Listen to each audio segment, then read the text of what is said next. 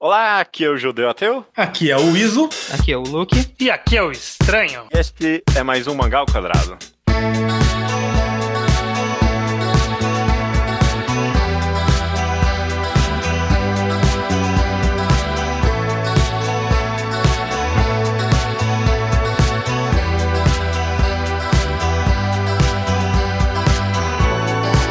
Maravilha, meus amigos, sejam bem-vindos a mais um Mangá ao Quadrado. Tudo bem com vocês? Tudo bem comigo? Tudo. Eu acredito que esse seja o de número 271. E estamos aqui de volta para fazer algo que a gente não fazia há muito tempo, né? Eu, eu tava pensando que a retrospectiva, né? É possivelmente a tradição mais antiga do mangá ao quadrado. Inclusive antes de ser mangá ao quadrado, né? Muito antes. Muito no an- pai do Magal Quadrado. Do pai do mangá ao quadrado, exatamente. Qualquer pessoa que já abriu o feed do mangá ao quadrado e, ah, deixa eu ver qual é o primeiro episódio. Não vai encontrar um mangá ao quadrado, vai encontrar o, o primeiro Tocast da retrospectiva de 2009. Que Caralho. gravou com. Jal e Pombo. Você tem alguma ideia de onde estão essas pessoas hoje em dia? O Jal ainda tenho bastante contato. O Pombo sumiu da minha vida. Mas é 2009, então 11 anos atrás, mas do mangá ao quadrado em específico, a gente só fez uma retrospectiva, na verdade, a de 2014, o ano em que terminou Naruto. Nossa. É, desde então mais nada. Esse ano eu falei, ah, quer saber, eu tenho saudade de gravar uma retrospectiva, vamos gravar. Então teve um, teve um espaço aí de seis anos, de 2014 para 2020, e tamo aí, tamo de volta para fazer a retrospectiva, né? Então vamos cobrir seis anos, é isso mesmo? É, não, não, obrigado. Tem uma janela muito grande de coisa que a gente não cobriu. Eu Acho que ninguém. Só se você topar fazer, tipo, amanhã. eh, Próximo programa é a retrospectiva 2015. É, Tem ideia do que saiu em 2015 pra gente fazer isso? A gente descobre. Não? É, se bem- descobre, não. é, mas se bem é, que, né, descobre. voltando pro presente, 2020 foi um ano tão abstrato, né? Tão convoluto, tão cheio de coisa acontecendo que se a, a gente foi pesquisar os mangás que saíram, encerraram esse ano, a gente, ah, é verdade, né? Teve isso aqui. É, isso aqui, isso aqui terminou esse ano. Nossa, que absurdo. Mas é, retrospectiva 2020 esse é um programa fácil de entender. A gente separou aqui em uns blocos de mangás encerrados e é, estreados esse ano e mais algumas alguns tópicos pra gente comentar. Então, vamos lá, vamos, vamos ver co- como é que foi 2020 pro ano dos mangás, começando aqui com encerramentos. E encerramentos tem bastante em 2020 e vários bem emblemáticos, né? Sim, terminou bastante coisa aí, felizmente, dando uma renovada aí nas nossas leituras. A gente vai ver aqui. é, é, Esse é um bom adendo, aliás, antes da gente começar, o último, último ponto a ser levantado aqui, que, sei lá, tô batendo o olho aqui, tem uns 10, 11 mangás terminados esse ano, que a gente vai comentar.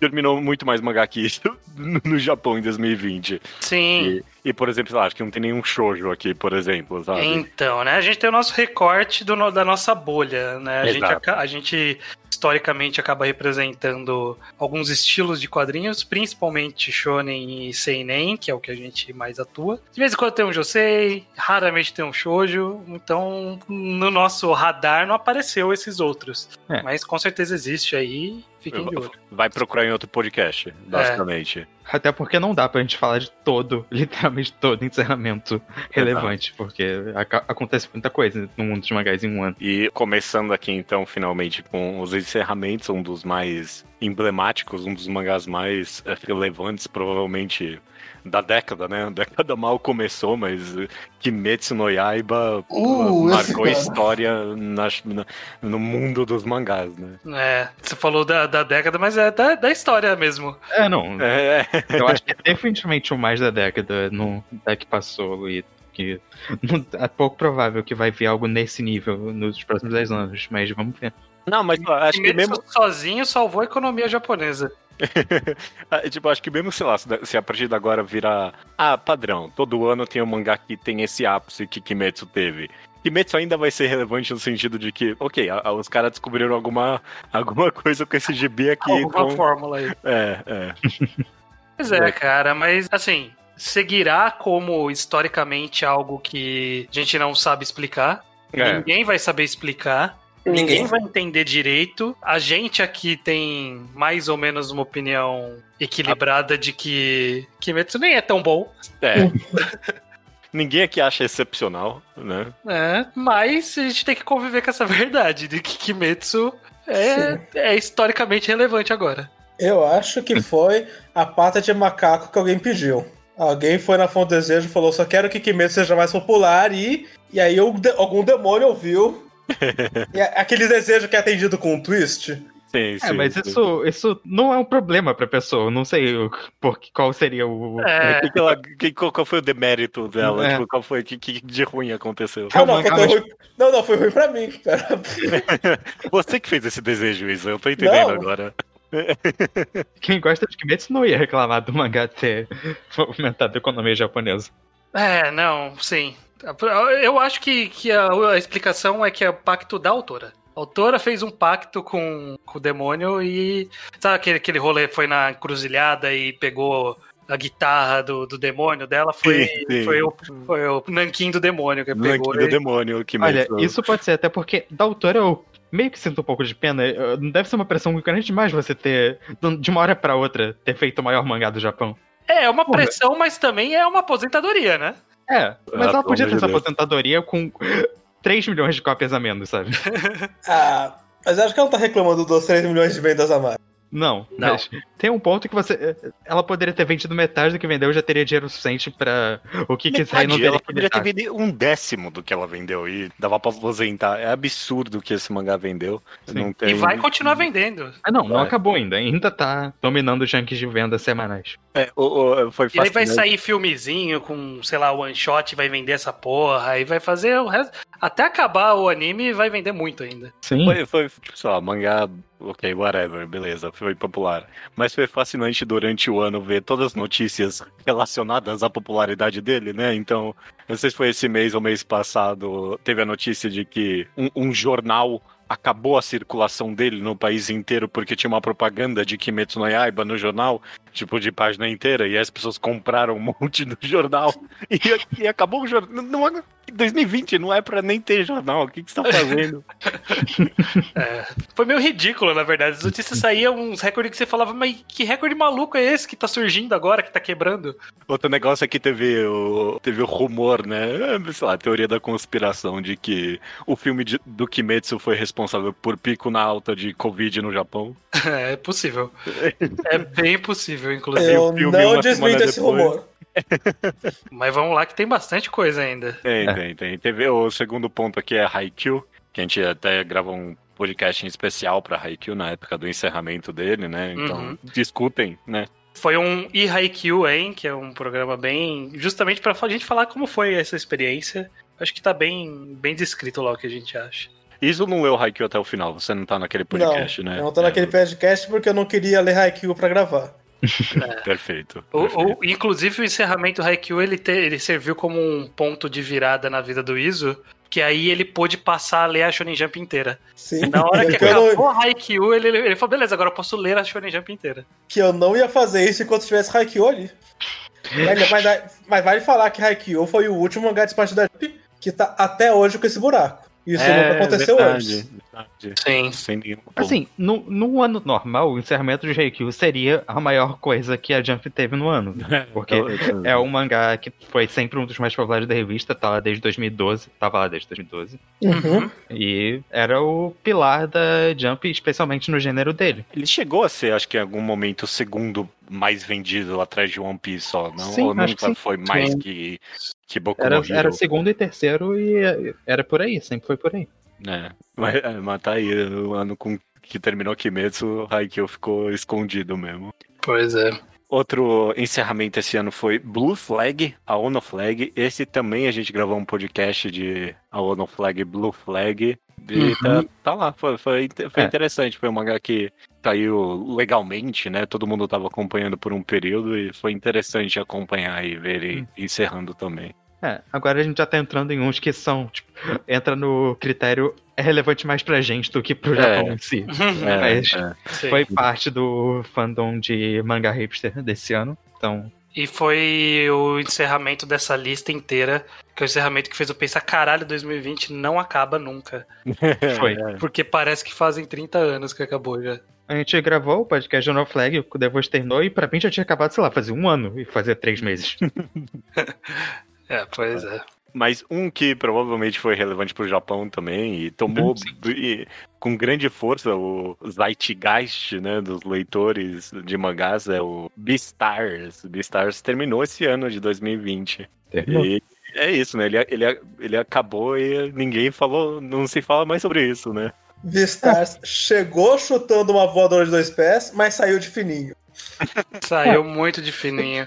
Beastar, inclusive, o, o bastidor, que eu acho que até esse é o momento pra gente expor isso pro público, o bastidor é que durante muito tempo da publicação de Beastar, a gente falou, quando acabar Beastar, a gente vai gravar um podcast. A gente sentia que tinha cara mesmo de ser discussão.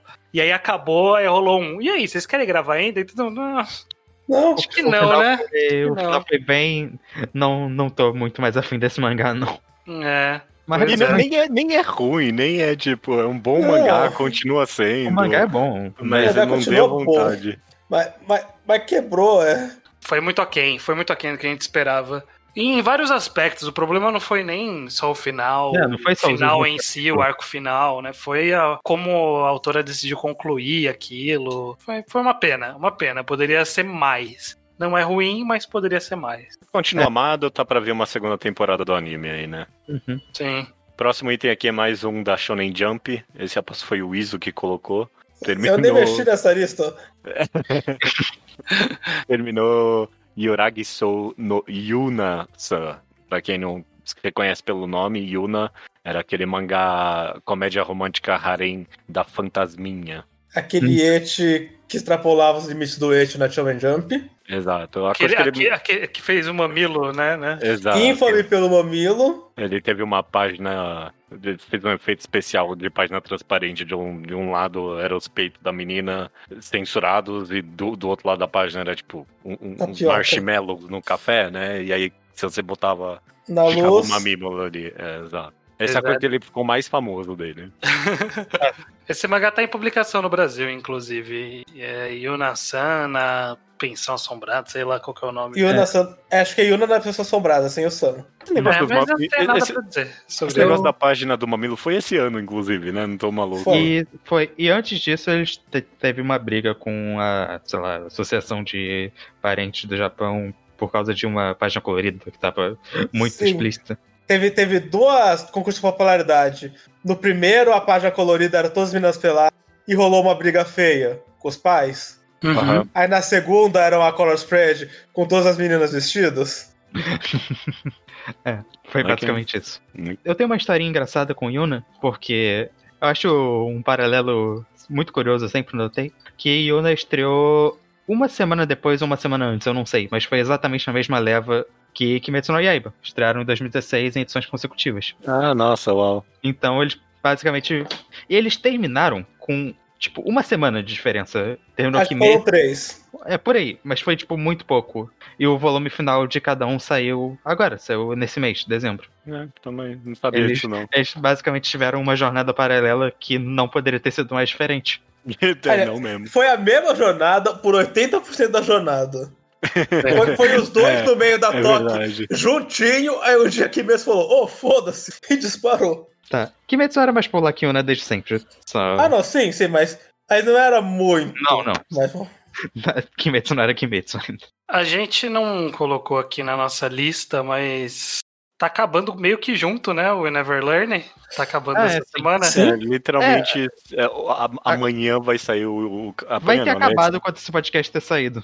Exato, exato, é. Tá, tá, tá, tá dito aí, né? We Never Learn também vai acabar, então. Esse mangá existiu. É, esse mangá existiu e agora vai ficar sem harem na Jump, né? não, Não, é, sem, Não, sem harem. tem o Ayaka- o vai ficar com Eti, que é a Ayakashi, mas sem harem. Ainda não tem harem. Verdade. A Ayakashi é só Eti. Depende da sua definição de harem, né? Ah, tá, é verdade. Aí a caixa é o mangá lá do cara de. Loveru, né? É verdade, é verdade. Coitado desse cara que todo mundo falava era o mangá de Black Cat e agora é é o mangá de You. Esse é o cara. Bom, ele fez mais sucesso com o Love Ru. pois é, uma pena. Próximo item aqui é um, um, Não é polêmico a palavra, mas é um difícil de falar. É Sensível. Um, sensível, é. exato. Que é o encerramento de Act Age. Que só dando contexto, para quem não sabe, Act Age terminou porque o escritor do mangá são uma pessoa, um escritor escreve, obviamente, e, um e, a desenhista separadamente, né? São duas pessoas. E o escritor ele foi pego é, abusando de garotas colegiais em série, né? Não, não, é uma vez que aconteceu isso. Ele tinha a Era tendência um... de fazer isso. É. Foram duas denúncias da mesma noite, não foram? A denúncia que prendeu. Eu acho que foi. Eu não lembro certinho do contexto, mas ele foi. Foi mais de uma vez e eu não sei nem se. Eu acho que depois descobriram que isso era algo comum e conectaram com o caso antigo também enfim. Sim. E como o ActAge não vende tão bem quanto um Rurouni Kenshin, terminaram de vez ActAge. É, foi, foi, um, foi uma semana meio, meio tensa, que aí foi todo mundo naquela de agora o que vai acontecer, porque todo mundo ficou preocupado com a autora, que tinha nada é. a ver com a história. Desenhista. Ah, desenhista. A desenhista, né? Então foi, foi meio de, porra, e aí, né? O que, que vai acontecer com, com ela? E aí eu. Aparentemente foi encerrado, ela decidiu foi. encerrar entregaram Foi... a possibilidade dela continuar escrevendo também a história, né? Não foi esse contexto? Não sei se chegaram a mencionar isso, mas ela postou um texto falando que era a melhor decisão é, ter terminado a série. Ela mesmo. falou que ela não desenharia, mas não sei se alguém ofereceu. Se ah, só okay. tava muito no campo das ideias, então ela aproveitou e mencionou. Uhum. Uhum. É, foi um grande acontecimento em 2020 mas, isso. Mas isso. vale mencionar sobre a autora que nesse domingo saiu um one shot dela na Jump. Sai pra gente, Vai sair na Jump o novo one shot dela? Ah, ok. Também. É, tomara, tomara que ela volte e faça. É. Eu, eu, não li Act Age, era um mangá de, de teatro, né? Na Shonen Jump. É um mangá de, de atuação. De atuação. E, e fa vocês falavam muito bem, e aí, de repente, caiu em desgraça é. muito rapidamente. É. Fazer o quê?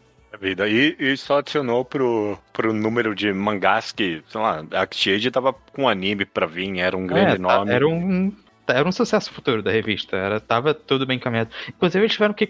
Tava uma peça já anunciada, Jack Chase, que uhum. acho que foi cancelada, porque, bem. A, a, a, minha, a minha frustração é que Act Age tinha. Era um mangá com protagonista feminina que tinha muito feito sem cair em nenhuma armadilha para diminuir essa façanha. Tipo, não era hum. protagonista feminina com esse secundário masculino que é muito importante. Não é personagem feminina, mas é porque ela vai se apaixonar por alguém. Não, não era. Era literalmente a história dela. Uhum. Que ela era a principal em qualquer perspectiva que você olhasse. Sim. Hum, e... Uma pena. Uma pena. E uma não pena. tinha algo parecido com isso na Jump e eu acho que não vai ter tão cedo. Até é. tinha, e que é a é. próxima da lista. É, exatamente. Sim, que eu quero falar que Neverland, justamente, a Emma é a principal, mas é a história de três pessoas, não é a história de uma pessoa. Ah, ok. Mas sim, mas Emma é, é, é o outro grande exemplo de protagonista feminina. Uhum que foi a protagonista de, de, mais um encerramento deste ano da Jump, que foi The Promised Neverland, né? Sim. Uhum. Ainda mais um grande bastião da revista caindo, né? É. Shonen Jump teve muita coisa encerrando esse ano. The Promised Neverland tá aí, né? É. Eu, eu, eu, li até o final, eu, não, eu, sei que o Luke acho que gostou até o final, não sei. Eu, não. gosto bastante do mangá, uma das. Sempre foi um dos meus favoritinhos da Jump enquanto estava sendo publicado. E é isso. Eu não pra gostei mim, dos dois últimos capítulos. É. Oi, oi? Eu não gostei dos dois últimos capítulos. Não. É, eu não gostei do. Eu, eu não gostei. Os dois últimos capítulos foram melhores que o que tava vindo antes. A gente já brigou sobre isso, Luke. Eu não lembro disso. eu, eu achei ele Porque cansativo. faz três anos, 2020 foi bem longo. eu, achei, eu achei ele cansativo no grande ato final dele, eu não tava curtindo muito mais, não. É, não, não me pegou muito. Eu achei que os. Quem tava quem eles estavam dando muito foco pro encerramento eram personagens que eu não me importava ali, aqueles demônios X de realeza e. Enfim. Mas é, é, eu, eu só gosto de notar que. Diferente de Haikyuu, que acabou sendo bem extenso, o, o Kimetsu no Yaiba e o Promised Neverland, eles terminaram com um tamanho que era um tamanho clássico de encerramento de Shonen Jump antigamente, né? Que era lá pros seus vinte e tantos volumes ali. Uhum. Isso foi só de um tempo pra cá que o rolê era Gintama, Naruto, Bleach, Toriko, tudo passando dos 40. Ou, é, ou, sendo encerrado antes porque foi cancelado, né? Sim, Mas sim. um sucesso encerrar mais ou menos nessa faixa era bem raro. De certa forma, isso parece que foi uma marca dos anos 2000. E nos 2010 as séries meio que voltaram a uma duração mais sensível Tipo, Sim. Ansatsu terminou com 21, 22, Ansatsu Koshitsu, que Uhum. foi o, o grande sucesso da década antes desse É. mangá. É, Eu Aí a gente tá vendo os frutos disso nessa nova década agora, né? Exatamente. A gente tem um podcast antigo que eu tava reouvindo, eu comentei há pouco tempo que eu tava reouvindo esse podcast antigo, que era Quem Matou o Battle Shonen. Que a gente fala que, que a premissa do, do podcast era justamente que não estreava nada mais. na- nada durava. Porque só tinha, tipo, Toriko, Bleach, Naruto, tá tudo isso em publicação há anos e anos e anos e não acabava. E não aparecia nada. E a gente discutia aqui, pô, pra, pra aparecer coisa nova tem que acabar. E aí não deu outra, né?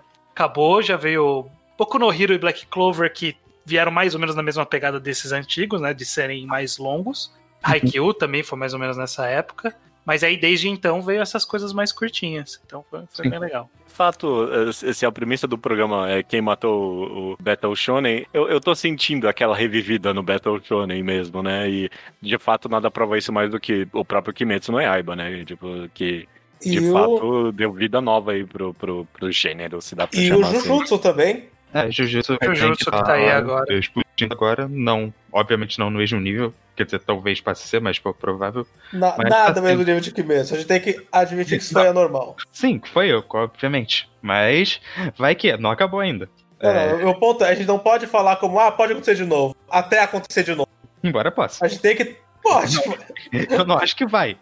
Mas eu não quero estar gravando esse podcast falando, ah não, é óbvio que Jujutsu não vai explodir no mesmo nível que Kimetsu, aí eu- alguém escuta esse podcast Sai no episódio 2023 e grita na minha 23. cara. Eu acho que a gente tem que tratar como se fosse impossível sim. E depois falar, foi anormal de novo. não podemos normalizar o anormal.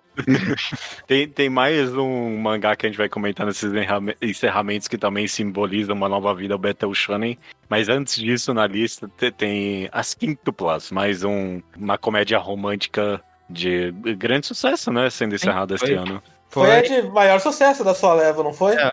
A, a Jump perdeu seu mangá de maior sucesso esse ano, que era Kimetsu. Ela perdeu meio que junto com o fato dele se tornar um sucesso, enfim. Uhum. Mas a Magazine também, numa escala completamente diferente, mas as quintuplas de Gotobun no Hanayome era o mangá mais popular da revista e também foi acabou meio que no ápice da sua popularidade. Sim. Então, eles também passaram por isso na, no nível deles. Sim. Conte- é- Contextualizando só no em nível de podcast, né?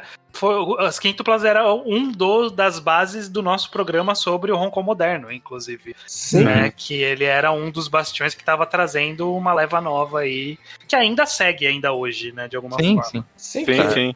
Que, que pouco depois de a gente gravar aquele podcast, a Hong Kong Hakaguya fez um capítulo paródia explicando que as Hong Kongs de fato mudaram, Sim. Cunhando o termo Hong Kong da era Reiwa, que hoje eu vejo falar em Reddit o tempo todo agora. É, não, virou, virou um meme de, de fã que, de mangá. que Kaguya cunhou aqui, de fato, e Quintuplas foi um dos grandes exemplos. Luke, é. Tinha precedentes de uma Hong Kong ser o maior sucesso de uma. da Magazine? Eu não tenho informação de números, mas eu não acho impossível. A Magazine sempre foi uma revista que teve Hong Kong que venderam bem, tipo, é a revista de Love Hina, é a revista de dos mangás de Seu Negima, Koji, né? de Neguinho, é. Seu Koji, bastante coisa vendeu ali. Então não É, sei se é- é ser possível. a maior, mas sempre uma revista que teve nesse gênero bem estabelecido, mais do que a. Jump. Ela co- ocupado o primeiro lugar, então não foi ele indo pra além da expectativa. É, sim. É, foi, foi ele meio que resgatando. É, é que nem falar o que hoje na Jump o mangá mais popular é de esporte, por exemplo. Sim. Já existiu instâncias no passado, mas há muito tempo já não é. Já Sim. há tanto tempo que a gente nem lembra mais. Acho que, sei lá, o último que é, foi o maior era Slandank. Então deve ser uma pegada similar. É, já Uhum. teve no passado, mas não no passado recente. Sim. E é isso. O mangá é, também tá- vai ter a segunda temporada do anime agora. Eles chegaram até. Logo que o mangá terminou, eles lançaram uma versão completamente colorida do mangá pra continuar mantendo ele vendendo. Porque isso ainda vende mais do que a maioria das estreias na Magazine. Porque ninguém ali tá ali pra perder dinheiro, né? Sim. Perfeito. Próximo item aqui é o Domestic Nakanojo. Esse eu não li, não. Do mesmo pacote aí de, das É. Hong modernas, de certa forma. É. Não é muito co- comédia, não é? Domestic Não- Nakanojo. Não é muito Não. comédia, é, é melodrama novelão. Embora pegue muito das mesmas tropes que comédias românticas shonen usem. É, É, só com, que com- o com tom é certeza. diferente. Sim, Tá. Domestic Canojo é da, da mesma autora de Good Ending, que foi em algum momento comentado com certa frequência no passado desse podcast. No, acho que na época do Tocast, Good Ending existia e era alguma coisa citável. Eu não lembro em qual momento, mas eu sei que existiu isso. Uhum. Não tenho é nada isso. a comentar. Não tenho nada a comentar. Quem teria a comentar eu, é o Iso que. Eu tenho a comentar que é o final mais desastroso de todos esses finais. Que a gente tá não tocando no Elefante na Sala, mas passamos por muito final que o mangá não tava no seu auge. Não, teve finais que eu gostei nessa lista, mas não teve um final sequer que eu diria que foi uma parte, tem tipo, uma das melhores partes do mangá, sabe? Eu acho que todos até agora eu diria que estavam abaixo do nível médio da obra. Que, Kimetsu foi o ponto baixo do mangá, Haikyuu, ouvi falar que foi o ponto baixo do mangá e corroboro com o meu preconceito. Foi, foi. Flag foi, Beastars mais ou menos, sim. Yuna foi o fundo do poço do mangá. Actiade é Mamilos. Foi, foi porque não acabou, né? Foi, tipo, é, acabou de um é. capítulo pro outro. Não, mas, não... mas eu garanto que nenhum foi pior que o de Domestic Nakano. Possível. Esse Bom. foi o pior de todos os finais dessa lista. Continuando com essa eh, teoria, o próximo da lista aqui não é muito relevante, eu coloquei aqui porque foi um mangá recomendado no Mangá ao Quadrado, o Atashi no Shonen, que era um mangá de uma relação de uma mulher adulta com uma criança. E aí eu recomendei o mangá na ideia de, pô, eu não sei se isso aqui é, é sobre pedofilia ou não. Essa era toda a vibe do mangá. Vamos ler para ver se é pedofilia. É, ou se, tipo, é um drama complexo sobre maternidade e relacionamento. Às então. vezes é um drama complexo sobre pedofilia, vocês ignoram. É, é foi respondido no final. E, e, e, o final. Bom, eu não quero dar spoiler, mas o final não é ruim porque foi provado que é pedofilia. Eu dei o spoiler, que tudo que seja. Mas ele Esse é ruim por outros motivos. Deu. Essa spoiler a autora deu, é verdade. A autora, em algum momento, ela falou: tá, ok, eu não vou fazer pedofilia aqui. É.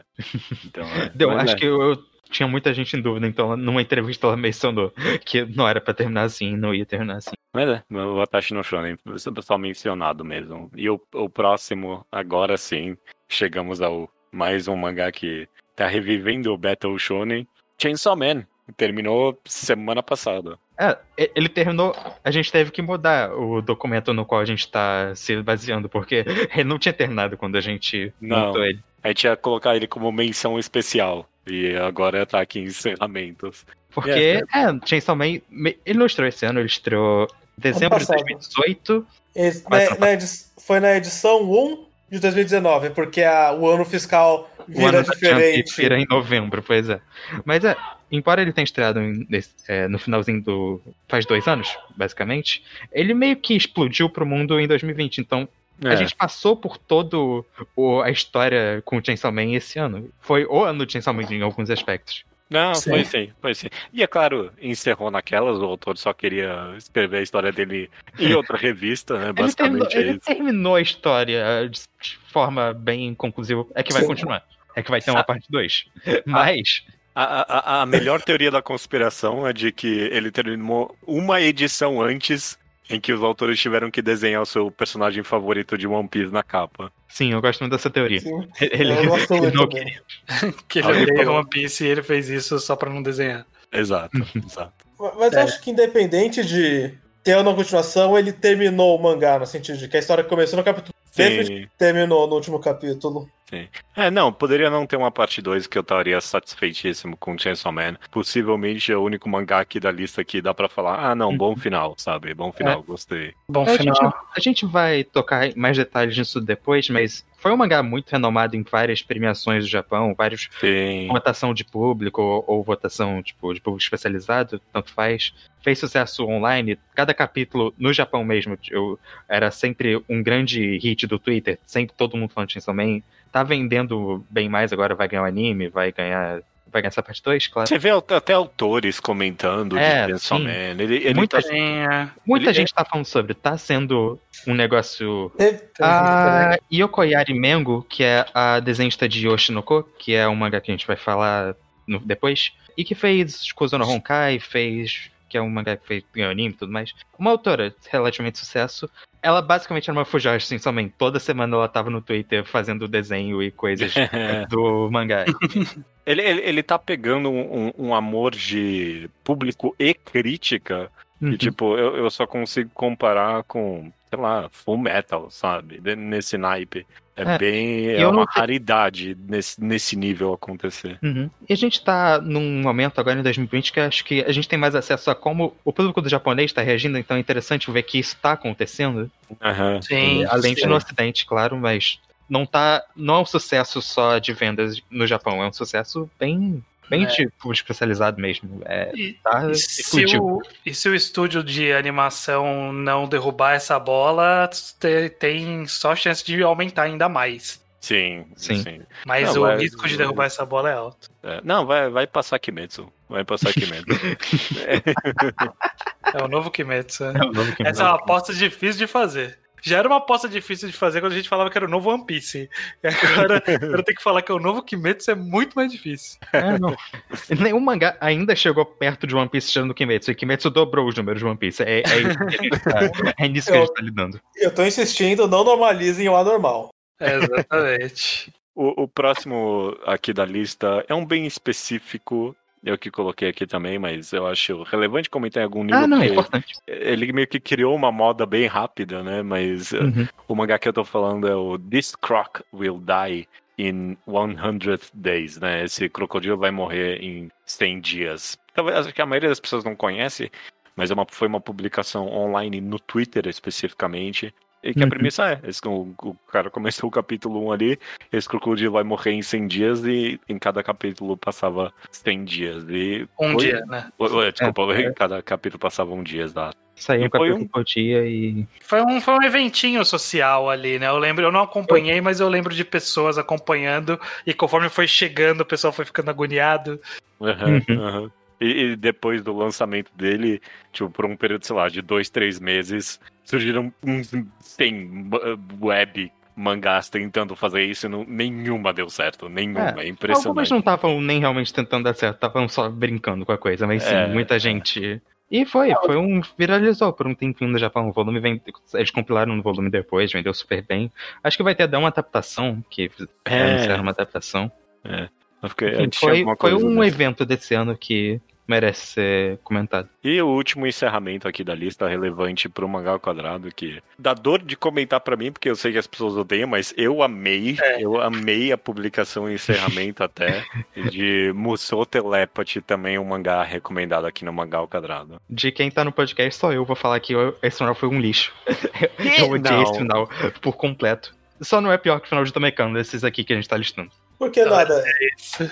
Olha isso, o Judeu até ficou sem palavras. Não, não, não tem o que falar. Eu, eu gostei de Musou Telepathy. Eu fico triste que a gente nunca vai gravar um enquadrado de Musou Telepathy, porque merece, ele fez muita não. coisa boa. Eu ainda recomendo fortemente Musou Telepathy. Dessa lista de encerramentos aí, o único que tem chance de um dia virar um podcast é Chainsaw Man mesmo. Acho que Chainsaw Man não é, já passou do ter chance, eu diria. É, já é certeza, né? Uhum. Eu, mas é isso, eu não tenho nada a comentar. É que vocês mataram o formato, mas no passado vocês fizeram um Tocast que era para julgar a moralidade do Light Agami. Ele era do bem ou do mal. Eu acho que a Makima é o primeiro personagem em ano que dá para reutilizar esse formato. Nossa, mas é mesmo. É não, mesmo. não existiu outro. Fica, fica no ar a ideia. Vamos, é. vamos pensar nisso aí. Ai, Mas vamos lá que esse podcast tá ficando longo. Estreias agora, então, né? A gente separou aqui por revistas, começando pela Shonen Jump, com um queridinho aqui, um xodozinho, talvez, eu vou, vou arriscar dizer. Ah, Todos os quatro aqui gostam muito, vou falar pelo look. De Undead Unlucky. É, Undead Unlucky foi uma, uma estreiazinha divertida, a gente... É, acho que a gente nunca comentou, a gente comentou num podcast de, de sistema de poderes, né? Acho que foi Comentou. ali que a gente citou que é um Battle Shonenzinho é interessante. Ele tem uma ideia legal e, tipo, é bacana de acompanhar. É, é isso, não é, não é, nada de muito surpreendente. Eu não acho que é o novo Kimetsu, mas ah, é divertidinho de acompanhar. Divertidinho, esse, esse que dá pra falar. Né? O, o Kimetsu não era Kimetsu no ano que estreou. Temos que esperar esse bolo crescer. Isso, não, não normalize o anormal, por favor. É. Próximo item aqui da estreia da Shonen Jump relevante, né? Mashal, que tá uhum. tá sendo um, um é. inesperado para mim. Mashal é. Não tá tipo grande hit, mas é o que estreou melhor na Jump, tá consistentemente crescendo a cada volume. E Uhum. tá virando o sucesso, vai ser o próximo sucesso da revista. Tá É, bem, tá bem é, encaminhado pra ser. Eventualmente ele vai chegar lá. Ele tem cara disso, né? Ele é um mangá que é Harry Potter encontra One Punch Man. É, Exato. é, essa é a premissa. E aí ele tem, ele tem público cativo, eu acho, dentro da Shonen Jump. Tem, tem, tem sim. Quem, quem lê ama, né? Não quem lê ama, mas quem ama ama. A verdade é essa. Quem Quem ama, ama, realmente. Quem lê não ama não, porque eu leio.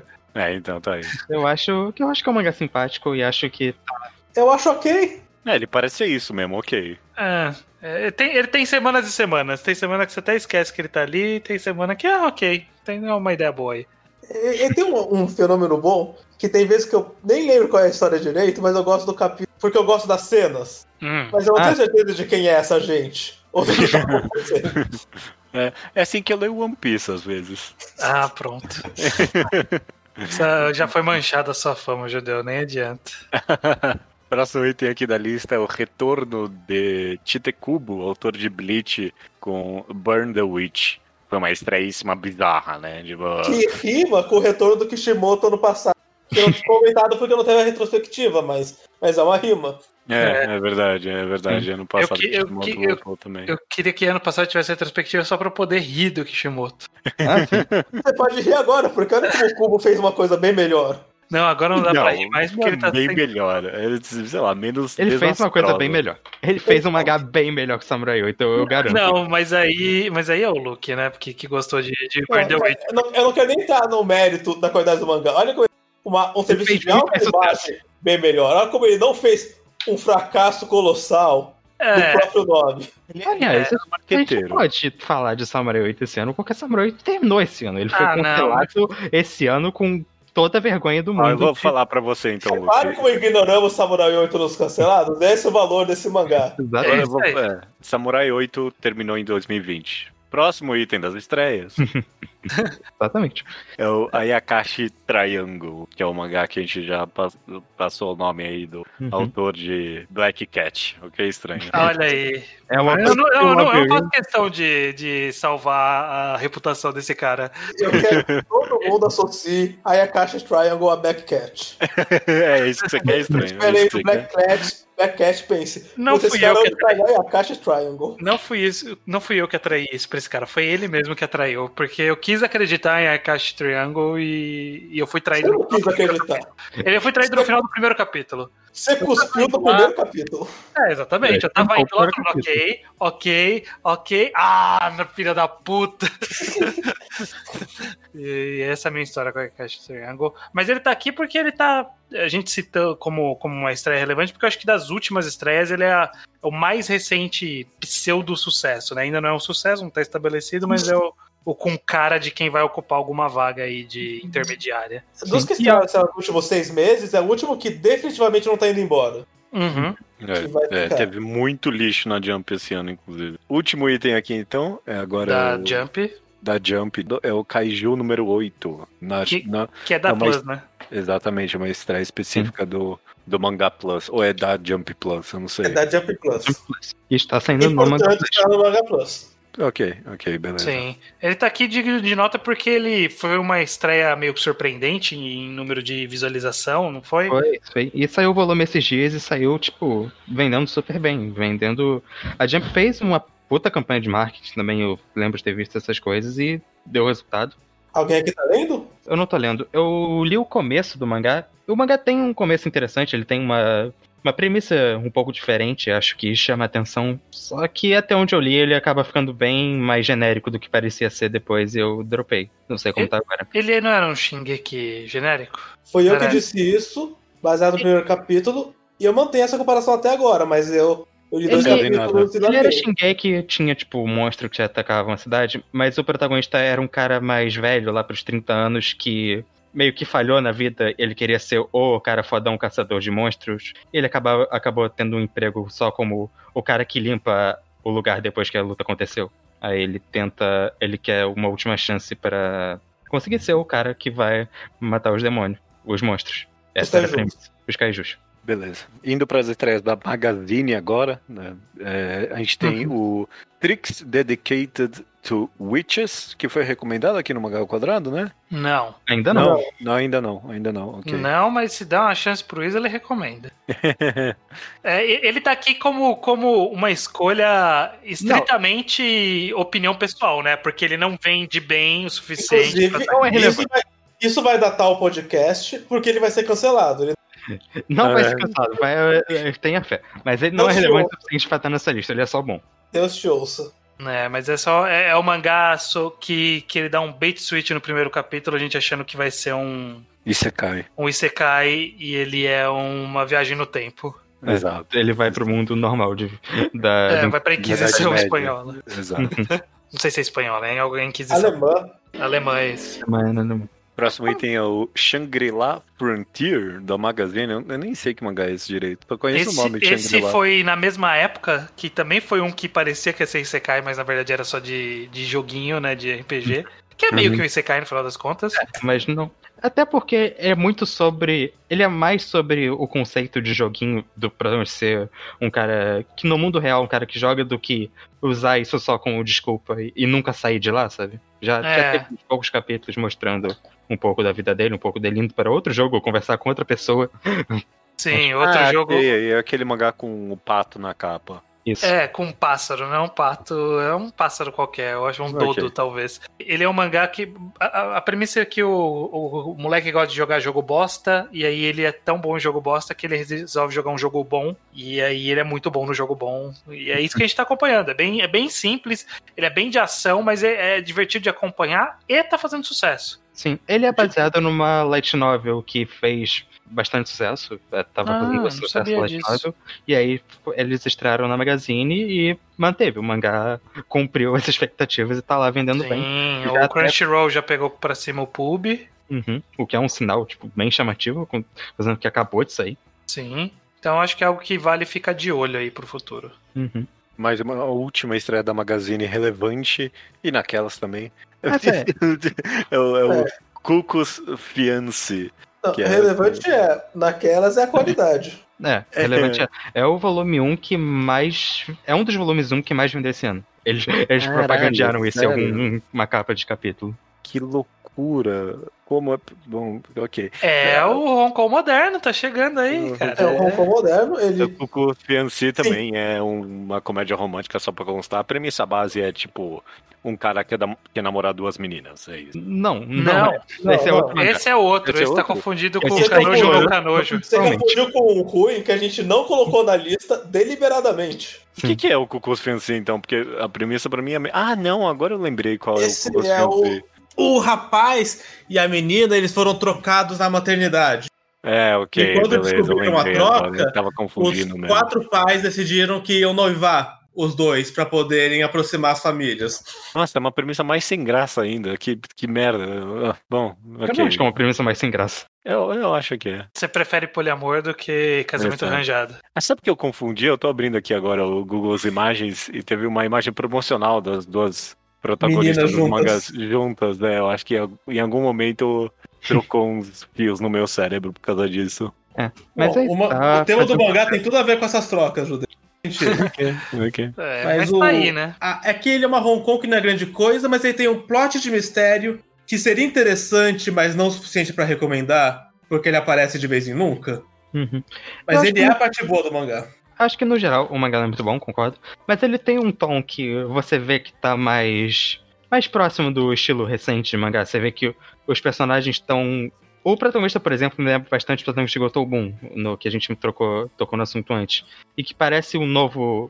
No, um novo esquema de protagonista que é menos aquele sempre super molenga que o, o bobão, o gênero. O bobão que tropeça no peito e fala desculpe e sai correndo. Isso. Mas é, é esse mangá que tá acontecendo agora. A, a autora é relativamente conhecida, ela teve dois sucessos na Magazine antes, caso alguém queira saber. Ela fez Yankee com Tomegani-chan e ah. Yamada com e, as sete, as sete bruxas, bruxas lá. Isso. Eu tava ah, aí. é essa pessoa, então. Essa pessoa. Ok, ok. Mas é, mas é bom esse mangá? Não, não é. Sim, não. Ok, não. beleza, então. então beleza. É, ele, ele é meio a boca pra baixo. Então, beleza, então não vou. Eu já dito, dito tudo o que precisa. Uhum. Próxima estreia única que a gente colocou aqui da Sunday. É, a é Sunday o... estreou bastante coisa esse ano, só pra constar. Nenhuma deu certo, tirando essa. É, tirando nem, nenhuma o, prestou. Tirando o magnífico e futuro cult clássico Sou Sou no Frieren. Uhum, já recomendado aqui. Sim. Já. Por um visionário que pegou os primeiros capítulos e já viu que ia ser bom. Estranho foi visionário mesmo. Você foi. Ei, eu, li, eu li esse primeiro capítulo e mandei no chat pra todo mundo ler. O estranho que recomendou. Mas eu que, eu que pus no mundo. Você recomendou no quadrado, mas okay. aí. Porque o estranho é quem é dono de um podcast e o Luke é quem é convidado. Não, mas é. aqui, bom, isso tá muito piada interna agora. Mas é que você sabe, Luke, que o seu único papel no podcast é recomendar mangá pra eu, o estranho, roubar de você a recomendação. Ah, mas, tô... mas, esse é o ponto. Mas, enfim, Sosono Frieren tá aí como uma uma estreia muito boa, eu acho. Para mim, eu acho que é uma das melhores leituras do ano. Não digo nem de estreias, tipo, melhores Sim. leituras desse Sim. ano pra mim. É um mangá excelente. É muito gostoso de ler. Teve, teve, um, teve um, uma barriguinha um pouquinho preocupante que, que, que correu um risco ali de, ok, vai ficar ruim agora? É isso que você tá me dizendo? Mas não, ele. Não, voltou... acabou isso voltou como se nunca tivesse acontecido. É, Foi melhor até. É. Então tá, é, é, uma estreia muito boa, eu acho que vale ficar de olho. Já, já cravei que ano que vem, não sei se ganha Magatai Show, mas vai estar tá alto ali na é, lista. Eu acho vai. que tem cara de mangá indicado. Não, não sei, ah, não acho que tem cara de ganhador. Não, vai ser, vai ser indicado. Vai ser indicado eu acho que é o mínimo, mas eu acho que ainda assim ele fica alto na, na pontuação lá, nos resultados. Vamos ver, vamos ver. Outras estreias aqui então, que não são de nenhuma revista específica. É, agora são. Agora é, um, um, apanhadão. Um apanhadão. É, a gente não vai mencionar a revista uhum. Com, começando com. Eu não tenho a mínima ideia do que é isso, que é com Surute? É, que é com é Surute, com Are you really getting married? Uhum. Ponto de interrogação. Esse mangá é uma comédia romântica de. Tem esses dois caras que. Tem esse cara e essa menina que trabalham numa agência de turismo e essa agência está preparando uma mudança. Eles são de gente que para ir trabalhar lá no, no fim do mundo, fazer uma transferência. Na minha cabeça é o Alasca, mas eles estão no Japão, então é o equivalente japonês do Alasca. É, enfim, lá no fim do mundo. E aí, só que tem umas coisas que você fala, ah não, melhor não essa pessoa. Ele, essas duas pessoas sozinhas eram, tipo, muito escolhas boas, porque não ia, não ia fazer muita diferença para eles. Só que eles não querem. E aí eles metem um esquema deles fazerem um casamento falso para eles não precisarem ir, porque eles não querem ter que lidar porque, com isso. Porque a companhia falou que eles iam priorizar quem não era casado justamente porque você não levaria o parceiro uhum. pra filial. Você não ia precisar perder a sua vida já montada. Mas isso não faz sentido se os dois trabalham na mesma empresa e eles iriam juntos, é? É que era só uma pessoa, acho. Eles ah, não... ok. É, é, uma transferência. Uhum. Mas por Mas... que, que isso tá na lista? Porque é bom. E porque é. o autor é relevante. O autor, ele é, é a Hong Kong depois do The ele, World God Only Knows. Que fez, que foi uma Hong Kong ah. de sucesso e ele tá... Depois de alguns fracassozinhos, ele encontrou um mangá que aparentemente tá dando certo. E eu recomendo, é um bom mangá. E é num estilo Aí... bem diferente também, né? Uhum. É bem mais, tipo... Bem mais introspectivo, mais calminho, menos... É, menos com bullshit de Jokon, sabe? Ninguém. ninguém. É um bom mangá. mais um Hong Kong moderno aí tá saindo na Big Comic Spirits, que é a revista de vários mega sucesso. É, saiu Pum Pum, saiu Dance Center Boy, saiu Beleza. um bando de coisa. Falou, falamos demais até.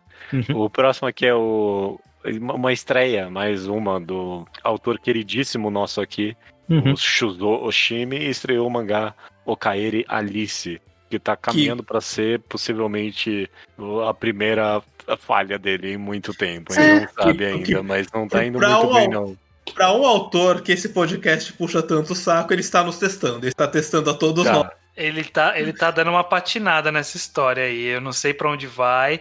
Ele, ele parecia que ia tocar no assunto de transgênero, mas ele tá tocando de uma forma tão ruim que eu, eu já não sei mais se ele quer fazer isso ou não. Eu não sei o que, que ele tá querendo fazer, mas tá muito estranho. Eu, eu, eu acho já... que ele tá atrapalhando o assunto aí que tá. Eu acho que ele colocou no mangá, mas o resto é o mangá normal dele. Então, isso. ele colocou no mangá e, e, tratou da pior forma possível. Sim, sim. Eu, eu, eu, nunca tive a expectativa que ele ia colocar uma coisa tipo, isso é uma boa representação, ou nossa, hum. que. Ou nem didático ou respeitoso ou nada do gênero. Mas o meu ponto com esse mangá é que, para além disso, o mangá tá sendo o mais genérico do Oshimi até agora. É. Todo capítulo dele parece um capítulo que eu já li em outro mangá. É, co E aí, colocaram, colocaram num gerador de Oshimi. Gerador e de aí tá Oshimi, saindo. E aí que a questão transgênero pega, porque eu É, fico eu fico, especial. é. eu fico pensando, ok, mas qual vai ser o diferencial do mangá? E, e enquanto o mangá não começar uma história sólida, o único diferencial é que tem uma menina trans creepy. Isso não É. pode ser. A única coisa notória pelo mangá é que tem uma menina trans E é sendo creepy. incrivelmente creepy por ser trans. E, e creepy por ser trans. Sim. Isso não essa- pode ser a única coisa que o mangá tem de pra diferenciar dos outros. Eu vou defender um pouco que. O problema é que o menino é, acha ela creepy, mas você vê outro É, personagem ele- apareceu em um capítulo, já tem. A mãe dele já foi melhor do que o menino foi em oito. E os protagonistas do Sim. Oshimi nunca são boas pessoas. Que, que é o meu ponto Mas- genérico. Porque todo mangá do Shibi é um menino achando uma menina creepy. Sim. Isso é a base. Assim, é que o mangá não fez muita coisa ainda. É basicamente isso. Eu não acho. Eu não acho que tá ruim. Eu acho que tá. Não, Como, como, como uma retrospectiva, eu achei interessante. É- Essa é a nossa, em 2020, essa é nossa perspectiva, de Okairi e Alice. Vamos ver se vai se provar correta ou não é, ano que Eu- vem. É uma foto desse final de ano. E a Uhum. postura é que eu tô esperando esse mangá começar. Se ele já começou, então ele é ruim. Mas eu tô esperando ele começar. ok, faz sentido. Outro mangá, então, mais outra estreia que tá todo mundo esperando começar, mas vai esperar começar, eu acho que por uns bons cinco anos ainda. Ah, não, é. É, é- é a nova estreia do mais um amadíssimo que já teve o saco muito puxado no mangá ao quadrado. É o Satoshi Mizukami, que estreou o mangá dele, que a gente nem comentou do Sai Hate no Soultei, e o motivo que a gente nem recomendou ele nem nada, porque ele tem, ninguém merece a publica, o formato de publicação mais escroto da história dos mangás. Ele sai a cada três meses. A cada três meses sai um Três capítulo. meses. É, Isso é um capítulo sentido. longo, mas É. não faz, faz zero sentido demorar tudo isso. Mas eu culpo aquela mangá. merda. Eu culpo aquela merda de Planet Wiff que ele deve estar escrevendo ainda. eu- Ele tá, ele tá fazendo E aí Planet tem que ainda. fazer. Perde tempo fazendo aquela merda, que é um mangá ruim. Não é um anime ruim, o mangá eu não sei. É um mangá ruim. É um mangá ruim. E aí não, não Não faz o Solter que, que, que é melhor. É tá melhor, mas, eu, mas não pega o embalo, porque você não, né, você não mas consegue Eu, embalar. eu li esses quatro capítulos que saíram até agora, nesse um ano de publicação, e eu, todo, eu adorei todo o capítulo que saiu até agora. Eu precisei reler o mangá toda vez que saiu o capítulo novo? Sim. Mas ele é muito bom. Eu também releio toda vez que sai um capítulo e eu amo. Eu amo. Eu amo. É muito tá bom. muito bom. É- Tá muito O- bom. é- Eu concordo que não começou ainda, que Neus falou, mas esse no começo já tá muito bom. Não, não, tá assim. Mas, Esperar acabar logo o Planet Wiff pra ver se ele pega esse mangá de vez. É, tomara. Última estreia aqui da nossa lista é o Oshinoko. Uhum. É isso. Que é, É. da. Do Desenhista? Aka Akasaka. do- É. o escritor de. O Kaguya. escritor de Kaguya. E a desenhista é aquela que eu mencionei, que era Fujoshi de Chainsaw Man. Uhum. Mencionei mais cedo, ela. É da Young Jump, foi um mangá que tá, fez bastante sucesso na Young Jump. Tá, tá sendo bastante comentada também por público afora no Japão. E acho que tá fazendo um sucesso grandezinho no ocidente. É, é um bom mangá. É, é um mangá estranho. É, é uma leitura que você até, tá lá pro capítulo 30. É difícil saber o que vai vir no capítulo seguinte. Mas eu diria que é no mínimo interessante. Ah, eu não, Eu não Eu- sei nem eu- dar sinopse, porque é, a sinopse É, então, mudou umas três vezes. A, a sinopse mudou, porque agora, agora ele quer um mangá de idol agora, porque não era quando começou, mas aí virou em algum momento. A sinopse, ela é muito inconsistente, mas acho que a temática é consistente de como mostrar o mundo do entretenimento. É, ele é sobre, Um ele é sobre lugar- show business. Como, um lugar, como uma área que é fascinante, poderosa e problemática ao mesmo tempo. E, e frequenta. Isso mostra como é isso na atuação, como é isso em telenovela, como é com idols, como é com reality show, como é com YouTube. Pega todos os campos de entretenimento pra mostrar essa perspectiva. Hum, Sim. Bastidor problemático, mas fãs encantados, uma, uma magia cercando. eu não gostei. Não, não, só se um dia alguém me falar, não, Lê, tá muito bom. Assim, eu Já eu fizeram isso, fizeram isso comigo, eu, eu li e tomei no cu. Assim, O eu eu acho que acho- tá bastante bom. Eu recomendo. o que eu achei. Não, não, mas eu, quero- eu tenho que escutar. Não, Lê, tá muito bom. Não, Judeu Lê, tá muito bom. Não, mas você não falou que nem eu queria. Não, não falou na entonação certa. não, O não. que eu Isso acho é só- realmente. eu Não não veio, não veio do coração. Não, não veio, não veio, não. É, beleza. Beleza. Agora, mais um novo item aqui nessa retrospectiva é mangás notáveis. Porque, né, É. sempre tem mangá em publicação ou coisas que entram por causa dos scanlators, né? A gente não acompanha sempre com o Japão. Mangás que entram pro nosso consciente coletivo um pouquinho mais tarde. Como, por exemplo, justamente o exemplo de Blue Lock, um mangá de, já recomendado aqui no Mangá ao Quadrado, que tá escrito aqui, virou o novo mangá de esporte BL, né? O Boys Love aí. Eu, eu concordo, ele, ele tá muito pronto pra ocupar o, o vácuo de Haikyuu. Ah, Quando sim. tiver um anime, ele vai preencher por É. completo. Assim, É o- no é- é o vácuo que tá- Que tá vindo historicamente veio Prince of Tennis, aí veio Kuroko, aí veio Haikyuu, agora o espaço é pra Blue Lock. Block, é. Tá no aberto. plano ocidental já tá virando, o mangá tá. E no Japão provavelmente vai ganhar anime e vai explodir de vez. É, é só questão de tempo a essa altura. E é Uhum. o mangá de esporte do momento. É basicamente isso. É, Sim. assim, Que, que conste que é o mangá de esporte que eu gosto. Não, não são muitos, mas de Blue Lock eu gosto. Mas é porque não é um mangá de esporte, é um mangá de romance. É um mangá de romance e um mangá de survival game. São esses os dois gêneros dele. Esporte é o terceiro gênero. Continuando aqui com mangás notáveis. Fumetsu no Anata E. Como é que é o nome em inglês? To é... You the Immortal. To You the Immortal, mangá da autora. A, é autora? De, Autora. É, eu não De. sei se- agora eu falei To É You the é Immortal, mas eu acho que não é esse nome, é To You Ah, the acho que É é To To Your You the Eternity. é To. Your Eternity, né? To Your Mas Eternity. na é época que saiu, traduziram.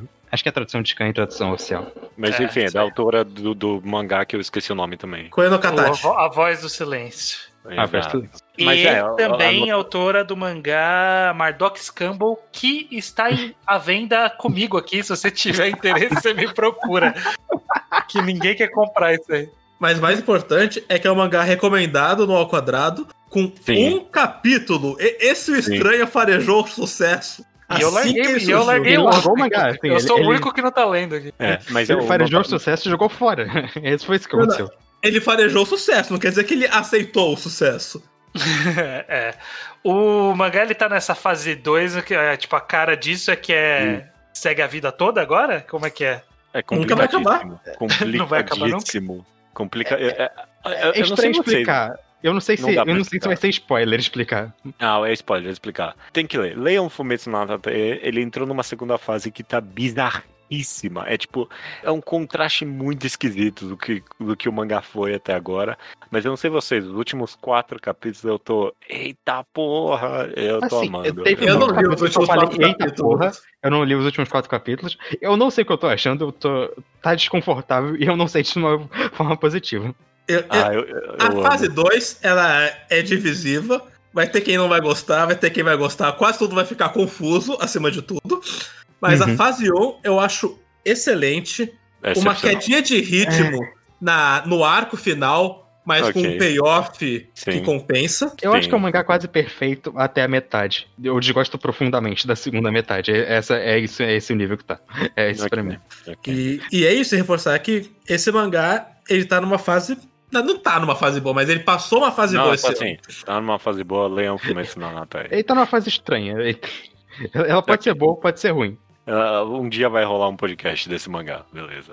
Aí a gente comenta. O último mangá notável esse ano não é um mangá, é um one shot, mas é um one shot que tomou o público leitor de mangá. É um spin-off de um mangá. É, é, é, que é o one shot de Death Note com o, o, o Light Zoomer E com o É. Trump também. e com o Trump também. Sim. Que sigo É. convicto sem ler. Caralho, eu não entendi essa sua birra estranha, mas eu não quero comentar sobre isso, porque é Uhum, muito não, não é, não, é, não é relevante. Mas é, saiu um shot de Death Note, foi muito uh, comentado quando Foi saiu. achei pelo foi- menos Tomou o Twitter por um comentar. dia. É, é, exato. Bom, vamos lá então. é tudo que a gente vai dedicar a Tsugumi Oba É. e Takeshobata. Não, Tudo tem que mais eles merecem. É o que eles merecem. Último item antes do encerramento aqui. Acontecimentos notáveis do mundo dos mangás, né? Coisas que aconteceram aí, grandes sucessos ou premiações. Começando aqui com Jujutsu Kaisen, que ganhou finalmente o seu anime e de fato tá explodindo na popularidade. Sim. Eu acho que já vende mais que Boku no Hero, né? É, a gente vai ter que comparar quando sair o próximo volume dos dois, porque ainda tá no uhum. meio do desse boost que, que, o anime causa. Então a gente tá vendo os, os volumes antigos vendendo bem e a gente sabe exatamente o número que eles venderam, mas Boku no Hero faz tempo, a gente não sabe exatamente a quantas andam os volumes antigos, mas eu acho que no mínimo vai estar empatado com o Boku no Hero no período de lançamento. A gente vai ver isso. É, um, é o mangá mais popular da revista, tirando One Piece, tá empatado, no mínimo. É, e provavelmente vai superar com o tempo, se não superou mas, ainda. Mas eu acho que apesar de que eu não querer normalizar o anormal, e acho que não vai normalizar o anormal, ele é o novo Kimetsu na nossa percepção. Ele é, é o shonen que tava discreto e ganhou um boost de popularidade.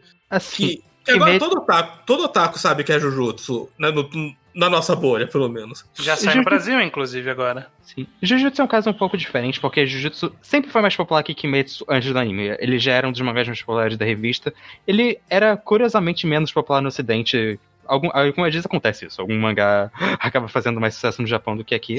Mas agora chegou o anime, ele explodiu de vez em todos os lugares. Mas ele, já ele não era... era... Ele não era bem escaneado é, também. Tinha isso. Ele passou um bom tempo não tendo um buraco, tendo scans lentos, enfim. Mas agora tá aí. Veio pra tá, ficar tá. e a gente vai ter que engolir. E aí eu tô tendo que correr atrás para não ficar de fora do assunto dos jovens. Eu tô é, tendo que engolir, porque eu não gostei de Kimetsu e eu não tô, não tô gostando de Jujutsu. E vou ter que ver a galera hypar essa porcaria. É, mas agora eles estão hypando um manga bom, é isso que tá acontecendo. Ele... Mas, mas pensa que você vai. Pensa que você vai tá, tá pronto para falar mal com propriedades. Que importa. isso é importante. Você não pode perder o timing de falar mal. Próximo item aqui da lista: Kanujo Okari. Como Okari é Shimatsu. Ah, é, eu coloquei Kanokari e acho, eu vou falar de Kanokari, mas é. Kanokari. tem que adicionar. Que... Tem que adicionar Fire Force também, porque Kanojo Okari Shimazu e Fire Force foram os dois mangás da Magazine que ganharam anime esse ano, acho que foi ano passado, mas, enfim, foram os dois animes que explodiram na revista, de novo, que nem eu falei de Gotobun, em escalas diferentes, mas são os líderes da, da Magazine nesse, nesse ano. Acho importante falar que no Karishimasu tem um anime chamado Rent a Girlfriend, que é o título que talvez ah, alguns ouvintes conheçam ah, por esse título novo, ocidentalizado. Uhum. E então, isso explodiu, vendeu pra caralho na Magazine. É, vendendo bem, são os dois mangás populares da Magazine, uma Battle, um Battle Shonen e uma Hong Kong, representando basicamente esses dois pilares da revista. É, o Battle Shonen, Nossa, só pra quem não entendeu, é o Fire Force, né? O, isso. o lá do cara de Eater. Ah, e, é, e é, é, aquela coisa, né? A Magazine sempre foi conhecida também por seus magazes de esporte, é bem da verdade. Ele tem alguns magazes de esporte que são clássicos bem longos tem. que estão saindo nela ainda, mas. É, é que tem Taenra, mas é, são tão é, antigos tá. e tão. Então, estão no ritmo deles não... ali, já não é gente, algo digno E a gente falou do, da ascensão de Blue Lock, que é a Magazine também. Ah, é verdade, Blue Lock. Isso aí, tá certo. Esses são os caras que chegaram nível, aí. Mas ainda. É, esses são os mangás do momento da Magazine, basicamente. Premiações. Premiações no ano de 2020, uhum. começando com a única que importa, na verdade, né? O resto é só ah, título, né? Ah, é, já, ah, eu ganhei tal. Ninguém quer saber. As pessoas só querem saber quem é que ganhou o mangá Taisho. E quem, quem são os indicados também, né? Os concorrentes são importantes. Mas, existe o Oscar e existe o BAFTA. No mangá é a mesma coisa. É. eu, eu, acho que tem um outro prêmio que tá ficando relevante nos últimos anos também, mas Vamos lá de, de, de Mangatai Show primeiro. Uhum. esse ano quem ganhou foi uhum. Blue Period, né? Recomendado aqui no Mangal Quadrado, inclusive. Sim, sim. Outros concorrentes também teve Ikokunik, também recomendado. Skip to Loafer, também recomendado. Spy Family, Chainsaw Man também recomendado. Eu acho que Spy Family, Spy Family é... não foi recomendado? Eu acho que foi. Eu acho que foi bem no começo. Não foi. Eu tenho quase certeza que eu recomendei que tipo com acho dois que capítulos. acabou virando tão óbvio. Eu não sei. É, mas é bem possível. É bem provável. Foi um ano forte, né? Do, todo ano todo ano o Magatai Show, ele, ele das duas uma. Ou ele de fato premia coisa que a gente tá de olho, ou uhum. ele faz a gente ficar de olho em coisa boa. E é, esse é, é o papel do, do, desse Magatai Show. Foi ele que fez eu, eu olhar, por exemplo, pra Ikokunik, Skip to Lover, e uhum. Blue Period, que ganhou, eu ainda não li, mas eu sei que vocês gostam bastante. Ah, o que eu ia comentar é que esse ano o Tai Show ele foi menos é, relevante pro, pra, papel de fazer a gente descobrir um mangá novo, porque dois dos mangás que ele indicou foi Spy Family, que é um mega hiper hit, e Chainsaw Man, que a gente já comentou que tá fazendo super sucesso. Sim. Então, mas ainda dá pra vir bastante coisa boa aí. Bluebeard eu vou comentar mais à frente dele, mas eu amo demais, demais, demais. Ah não, Bluebeard é excelente. Todos esses mangás que a gente listou aqui são muito bons e Kokunik é um super queridinho meu, eu acho excepcional. Script Lover é super divertido, Spy Family é super divertido. Vocês também a gente já falou bastante. Uhum. É, é, basicamente isso. São, é um bem ao quadrado core essa indicação do Taisho desse, desse ano. ao contrário, né? Na verdade, sai o Taisho, a gente, ok, vai, vamos ver esses mangás aí. Eu li Kokunikente. Ah, não, eu li depois, eu li depois. Próximo é, prêmio aqui é o Tsugini Kuru Manga Award. Quem ganhou foi um que eu já nomeei como xodozinho do mangá ao quadrado, o Undead Unlucky. Segundo lugar é o Sen tá nojo lá, mangá da sem, ninguém liga pra isso. Sem namoradas, todo mundo liga pra isso. Sem namoradas. Sucesso absoluto. Que, na, que, que, ainda bem que não teve podcast ano passado, que senão a gente ia ficar ouvindo o Iso falar de sem namoradas. É, agora essa, não pode essa falar mais. foi muito escrota, né? e o terceiro lugar foi o maravilhoso é, Soredemo Ayumu wo Yosotekuru. Ah, você tá é lendo? O, que mangá é esse? É o da Shogi, é, Shogi Senpai lá. Ok. Uhum. Foi recomendado do Mangá Campeonato. Esse, esse é. prêmio, o Tsukini Kuru, ele é meio de votação de público e ele é destinado a é mangás que estão, tipo, chegando aí. É, é, basicamente essa tradução do título. É. Então é sempre destinado a coisas recentes que acabaram de estrear. E é um bom termômetro do que tá, tipo. Na, na, dos mangás recentes que estão na cabeça do povo, sabe? Então, uhum. acho um bom sinal do que pode explodir no futuro ou pode chamar atenção no futuro. É, só que essa galera não tá votando em Undead Unluck na Jump, não. Tá votando só nesse prêmio aí, porque na Jump ele não tá muito alto, não. Ah, tá Isso bem. É verdade. Meio toque.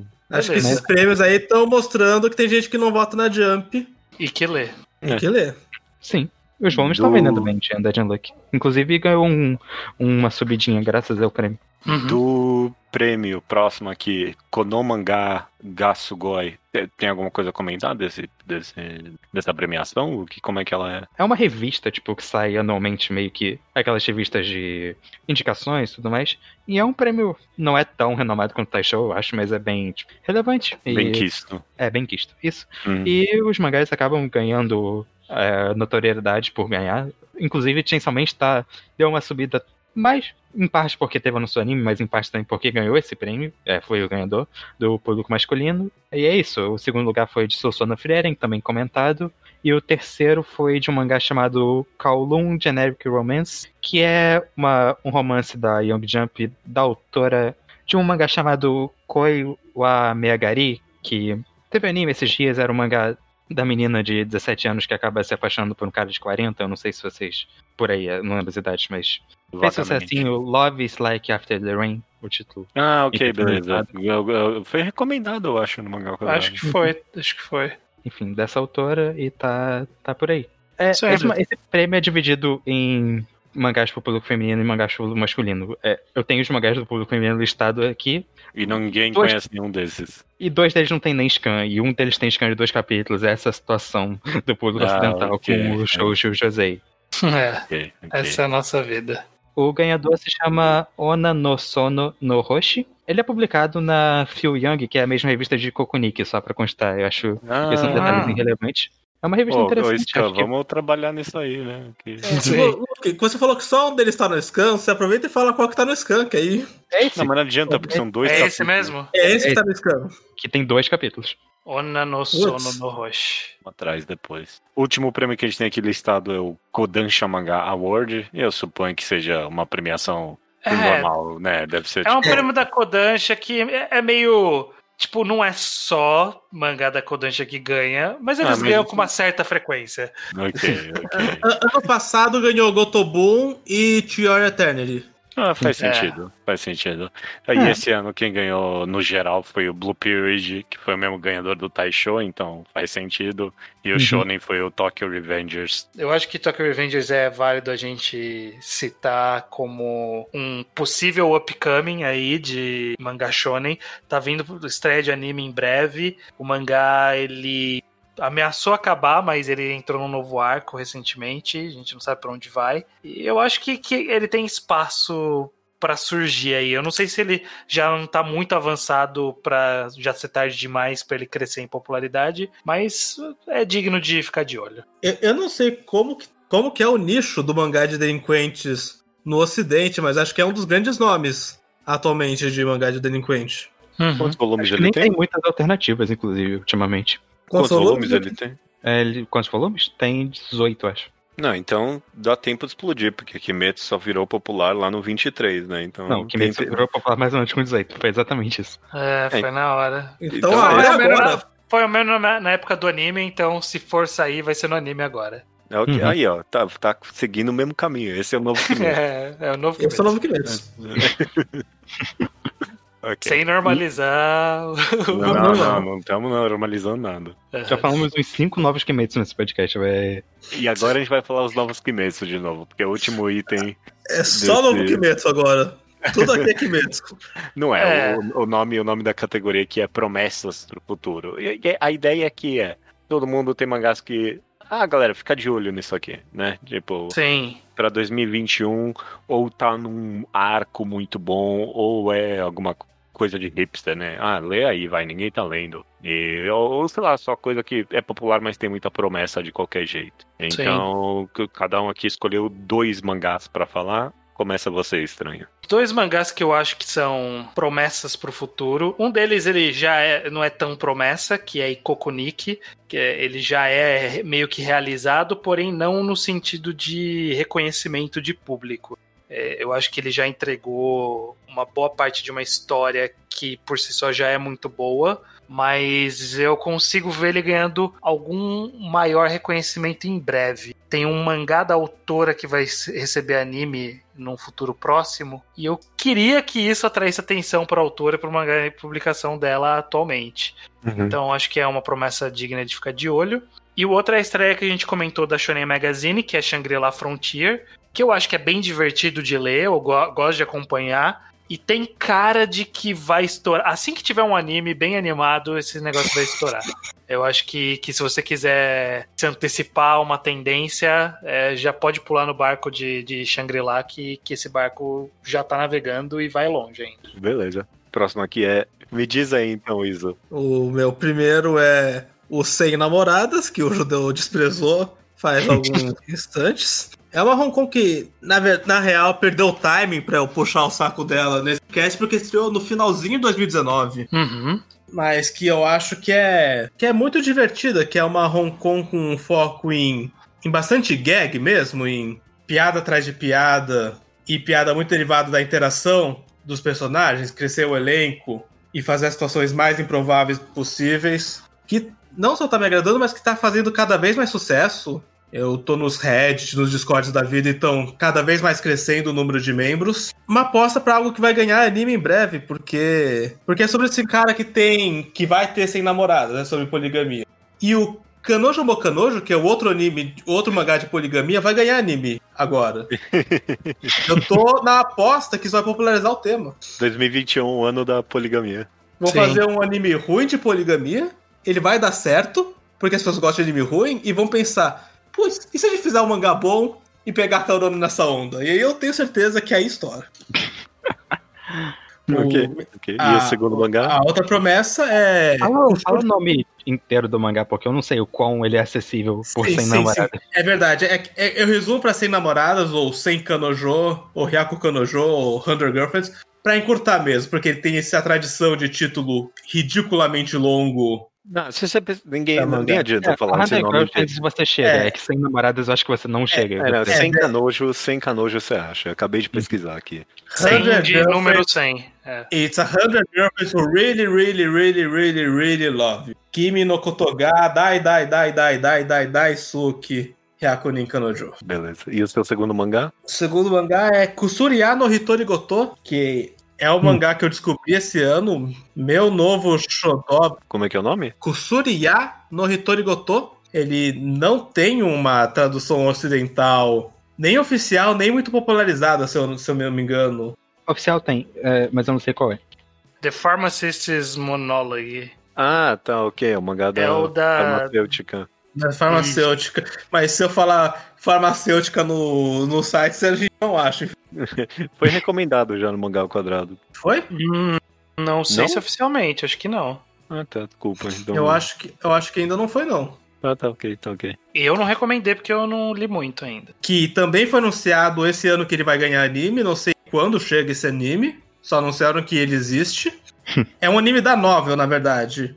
Porque é uma novel que foi adaptada em dois mangás diferentes. Um é esse, Kusuriya no Hitori Goto. O outro título é levemente diferente e o outro eu não li. Mas eu acho que vale ficar de olho, porque a, as novels ainda estão saindo, então o mangá, obviamente, ele não vai terminar porque ele tá fazendo sucesso e o material de origem tá se expandindo. E tem um anime chegando em seguida.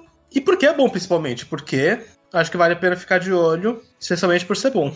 Beleza. Luke, quais são os mangás pra galera ficar de olho? O primeiro é um mangá que não é pra ficar de olho porque vai fazer sucesso no futuro, porque ele já faz muito sucesso, que é o Kaguya-sama wa Kokurasetai. Kaguya-sama wants to be confessed to o Kaguya-sama. É, Love is War. É o nome ocidental oficial. Do anime, sim. E eu tô falando dele porque. Primeiro, porque é um mangá que eu gosto muito, é uma das. É a melhor Hong Kong que eu tô lendo, e eu tô lendo várias, infelizmente. Mas é, é realmente boa. Acho um mangá excelente em desenvolvimento de personagem, no plot, em basicamente tudo. E ele encaminhou seu arco final agora, nesse, no último capítulo que saiu. Então, tudo indica que vai ser um ano bem marcante pro mangá. Não é um arco final, tipo, vai acabar em 10 capítulos. É um arco final tá preparando uma reta final que pode durar, sei lá, 2021 inteiro. E, e é isso, vai ter, vai então, ter potencial pra ler. Então fique de olho agora que você não vai ter outra chance de ficar de olho. É, e se prepara para acompanhar o final junto com o resto da galera.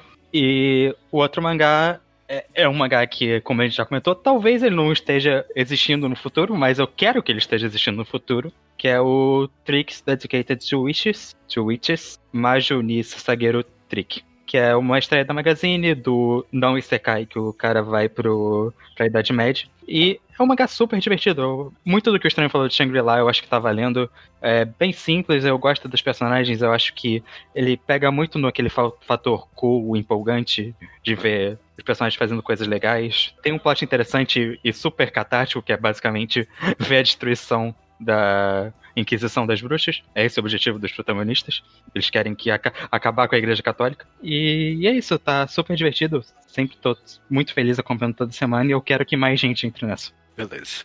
Ok, os dois mangás que eu escolhi, um deles é o Blue Period, que ganhou o Mangá Show, foi recomendado do Mangá ao Quadrado, mas eu e eu recomendo toda hora, sempre que sai um capítulo, eu jogo lá no meu Twitter mas eu tenho a impressão que ele não é tão lido quanto ele deveria de ser. Eu, eu já comparei e eu não, não me arrependo de comparar com Cocô no Rito. Eu acho que é o Cocô. É, não tem nada a ver, são duas histórias completamente diferentes. Mas Cocô no é um dos pouquíssimos mangás que eu dei nota 10 quando ele terminou. E Blue Purge tá caminhando esse caminho de ser um mangá com pretensões muito altas, uma arte excelente e que sempre tá fazendo um up game, sabe? Sempre tá entregando coisas diferentes e novas e tá muito gostoso de acompanhar. Sempre que sai um capítulo, eu leio ele muito satisfeito e ele não me decepcionou até agora. N numas coisas que eu achei que ele ia decepcionar, inclusive.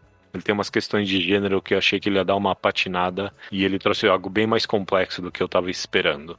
Então, é Blue Period excelente, é, é muito recomendado, mas eu acho que as pessoas não estão tão espertas com ele ainda e nunca vai ganhar anime, Blue Period. Então tem que, vocês têm que ler.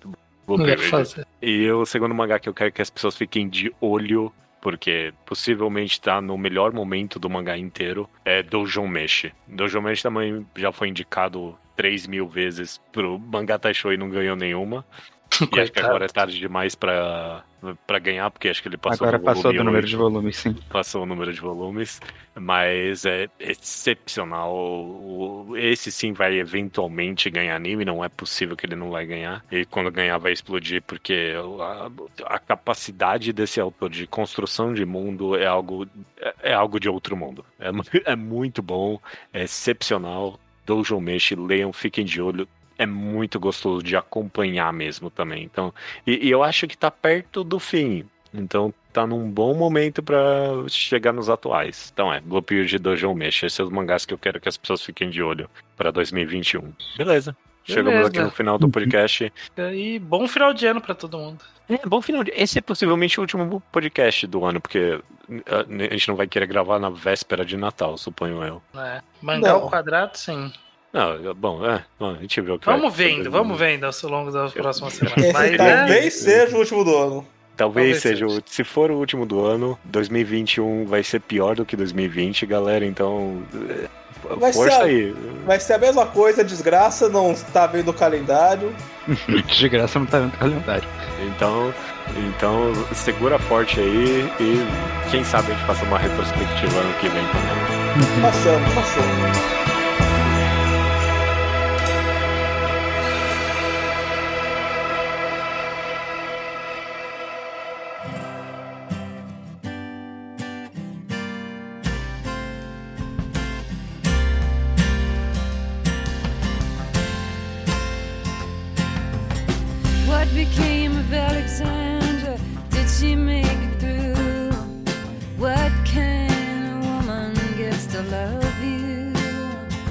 Leitura de e-mails estranho do Mangal Quadrado 270, opiniões populares. Os, e-mails chegam aqui no contato arroba alquadra.do e também os comentários no blog alquadra.do. Saudades, é, faz tempo que eu não tava gravando a mi- a minha impressão, né? O seu- é, faz um tempinho aí, final de ano foi correria, a gente É. pulou algumas semaninhas aí, deu pra dar uma descansada de leve, mas deu uma saudade também. Eu deu saudade, sim, eu tô com saudade esse dia do- de você e dos ouvintes. Muito bem. Então estamos aqui agora pra matar essa saudade e já passar a agenda que é pra galera ficar esperto que o ano tá acabando, mas o Mangal Quadrado ainda não tá acabando não. Não, não. Qual, qual é a agenda aí? Sempre tem três itens estranhos. Exatamente. Nosso Reenquadrado, nosso podcast em que lemos um mangá de 4 em 4 volumes, segue com a leitura de Kingdom. Então, muito em breve aí a gente volta a falar de quatro volumes de Kingdom. Quem não tá dentro é uma boa hora de entrar. A gente tá quase todo mundo lendo pela primeira vez, então tá sendo uma experiência do zero. Interessante. Ah, nossa, caralho. ó.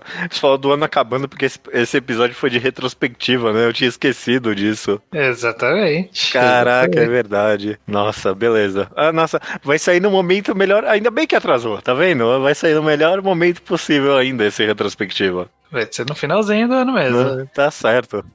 É, Tá ok, certo. Kingdom. Kingdom, lê, lê um Kingdom com a gente. Eu tô começando a gostar bastante. É, tá, tá começando a engrenar. É. Vamos ver, vamos ver como fica. O Quadrinho ao Quadrado, nosso podcast mensal sobre quadrinhos nacionais, falará sobre Teocrasília, que tem disponível no Tapas, então é só entrar lá e ler de graça, não tem desculpa. Nossa, e é muito elogiado o Teocrasilhas, né?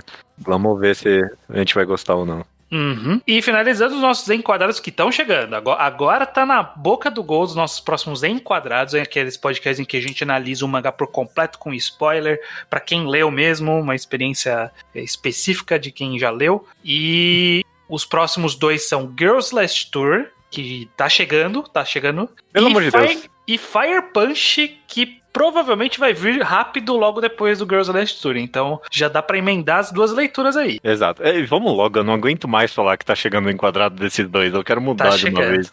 Tá chegando. E a gente, a tem que pensar nos próximos, inclusive. É, nossa. É, ah, ah, bom, bom, a gente vê, a gente vê A isso. gente vê quando chegar. Indo pro Slowpoke Pot, comentários que não tem nada a ver com o programa de fato. Começando Uhum. com Alviner Viscardi. Nossa, que nome.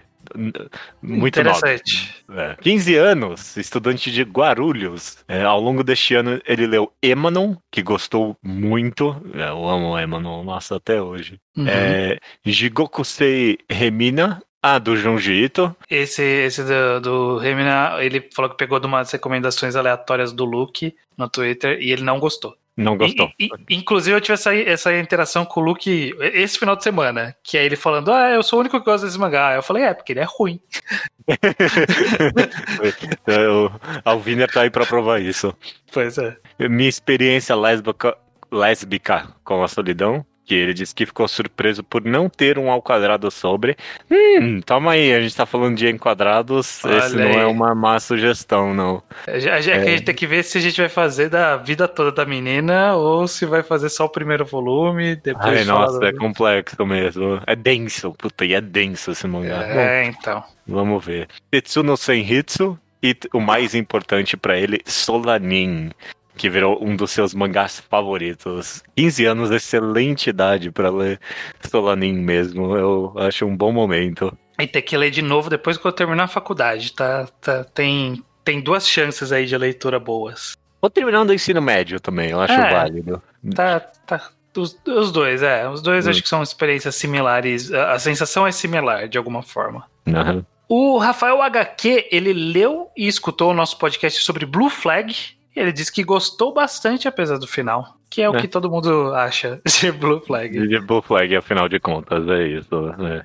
Mas é, eu- um, um- um bom ter um, um Slowpoke Report de Blue Flag. Eu não quero que esse mangá seja esquecido. Que, que seja parte da história do, do- dos hipsters dos mangás. Uhum, exatamente. Mais um Slowpoke Report do Miguel. Ele é carioca e começou a ouvir o mangá ao quadrado faz um mês. Eu achei interessante esse comentário dele. Sendo que esse. O primeiro podcast que ele ouve com assiduidade, pelo menos uns dois episódios por dia, todo dia, ok? É, tá, tá maratonando o mangá ao quadrado. Quase o que, eu, o que eu escuto, se não escuto mais do que isso. Dois episódios É. por dia? É, é. Dependendo do, do, do, do, do que eu tô fazendo no trabalho. Ele diz: a qualidade de vocês é, desde o primeiro episódio, tão absurda e habitual, e os temas são sempre tão atuais, que às vezes me pego ouvindo uns episódios de cinco anos atrás, achando que são do mês passado, só percebendo sua data de lançamento ao ouvir um anacronismo, do tipo afirmar Haikyuu como algo underground, ou citar casualmente a compra de um mangá da gringa com um dólar a 2,50. É. Eu, eu- eu nunca foi, sei lá, pelo menos pra mim, nunca foi proposital fazer uns podcast que o podcast não seja datado, né? Tipo, não- acho que é só acidentalmente aconteceu isso. É, alguns a gente, a gente pensou. co- cogi- depois de um tempo, eu, eu tô sentindo porque eu tô também reouvindo desde o começo, mas eu não tô no mesmo ritmo do, do Miguel. E em algum momento a gente percebeu que, que o que a gente tava fazendo era uma coisa mais ampla, não era muito específico do tempo. Aham. Então a gente começou. Tanto que foi mais ou menos na época que a gente separou os programas, aí começou a ficar mais. Mais fácil de reouvir. é, foi- te- teve um, em algum momento a gente assumiu essa tarefa. Não- desde o começo, não, mas em algum momento sim. É, e, e não tem jeito, realmente, algumas coisas. Haikyuu como underground, eu nem lembro que isso Nossa. existiu em algum momento, né? É, existiu no mínimo duas instâncias de mangás que você falou mal e depois você gostou. Que Beastars e Chainsaw Man. Claro. Mais alguns aí, um monte. Provavelmente teve mais. Acho que a Haikyuu também tá nesse A pacote. Haikyuu também, claro. É, muito bom, muito bom. Beleza, e finalizando o Slowpoke Report, o João Gabriel Lisboa, de Porto Alegre, Rio Grande do Sul, ele quer saber se costumamos ouvir música enquanto lemos mangás. Eu não, mas você costuma, Judeu? Eu lembro que você fazia os posts de mangá musical, não, sei Não. se você tem esse costume ou não. Eu, eu gosto bastante da conexão, tipo, de música e, e mangá e quadrinho no geral. Mas nunca escuto, não consigo escutar música e ler ao mesmo tempo, me Uhum. fode a cabeça. Mas Sim. se tem uma coisa que eu faço até hoje, que, que, que isso é pra fã roots, nem, nem do judeu, nem do mangá ao quadrado, fã roots do judeu ateu. É, os MMV que eu fazia, né? Que é tipo um Ah, AMV, tá, só que é de mangá. E, e, eu, e na minha cabeça, toda vez que eu escuto uma música até hoje, se é uma música que eu tô gostando muito, eu, eu encaixo ela em algum mangá na minha cabeça. Eu penso, nossa, isso aqui dá um MMV excelente. Só que eu não tenho mais a disposição de fazer isso, não. E acho que a maioria foi tirada do ar, não foi? De. Tipo, Não, a maioria tá lá. A maioria tá lá. A maioria tá lá. Eu, eu, eu de- só, né? ah, acho que um ali, ou, é, um, um talvez. E a maioria, eu- de vez em quando eu volto pra, pra, pra ver alguns e são bons, são muito bons. Eu, eu- um de Pum Pum ali, nossa, excelente. Muito bem. Eu, fa- faz tempo que eu não vejo, preciso rever. Não, eu, eu Não, lembro não que eu via na. eu lembro que eu via na época do Mangás Underground. Tem que rever um dia. Beleza. Hum, sobre o tema do programa, então, opiniões populares. Nossa, eu não peguei aqui, mas uh, só de passagem, já, eh, já, já cobraram o que eu disse nesse podcast. Saiu o One Piece Mil, né? O episódio mil de One Piece, eu já recebi um tweet de alguém falando o One Piece é, é, é divertido e continua divertido. One, a hashtag One Piece mil, concordo com o judeu ateu. Já, já, já fui cobrado, já, fui, já, já, já me perseguiu é o que eu disse nesse podcast. É, vai te assombrar agora, não tem o que fazer. Mas sobre o Opiniões Populares, continuando aqui, o Disney e o Nintakun, eu não vou pegar a conversa inteira, mas eu acho que quem tiver interesse vai lá ler. Eles trocaram algumas mensagens falando sobre o Tezuka e sobre essa alcunha de o deus dos mangás. Porque o, o Disney achou que a gente tava meio sem jeito, sem as palavras exatas para explicar o porquê o Tezuka, tipo, é tão reverenciado assim. E, tipo, uhum. lá, parte disso eu acho que é só falta de conhecimento nosso, é claro, né? Mas ele comenta uhum. que um pouquinho, tipo, essa alcunha de deus dos mangás que deram para ele é meio problemática no final das contas. E, tipo, não, não, é. não, tem, não tem ninguém que nunca vai merecer uma alcunha dessa. Tipo, é um, é um absurdo a existência dela. É, mas o, o Nintakon, é, tanto que ele comentou, ele, sim. ele, no programa ele tinha explicado que ele não gostava muito dessa alcunha. E é, bom, não somos nós que demos, a gente só segue por uma questão de tradição mesmo. Mas faz, faz sentido questionar. Mas não, não era o nosso objetivo ali naquele programa. Quando a gente um dia fizer um podcast sobre Tezuka, a gente pode começar a questionar essa, esse nome que dão para ele, esse, essa alcunha. Essa, essa ideia de mangagrafia por década dele até hoje me, me atiça um pouco. É, seria algo interessante, talvez. A gente só tem que olhar certinho se não tem alguma década que ele mete o louco e faz muita coisa e aí ah, não. Isso, é, não isso é toda década, isso é toda década. Pega qualquer uma aleatória, vai ter uns 30 mangá pra gente ler. Vamos ter que avaliar com calma, com carinho esse, esse projeto aí. O Denner, ele diz, ele diz o seguinte: uma opinião popular minha, olha aí, vamos ver a opinião que ele joga aqui é, que talvez não seja tão popular no Brasil, é que Kimetsu no Yaiba é bom. É, é, um bom mangá. Não é ok, nem ruim, nem incrível. É bom. Eu acho que essa é a opinião popular mais. Tipo, eu, eu acho que até no Japão eu tenho, eu tenho uma, sei lá, leve impressão de que essa é a opinião mais popular de todas. De que é bom, é bom. É, não é, é ruim, bom. não é incrível, não é ok, é bom.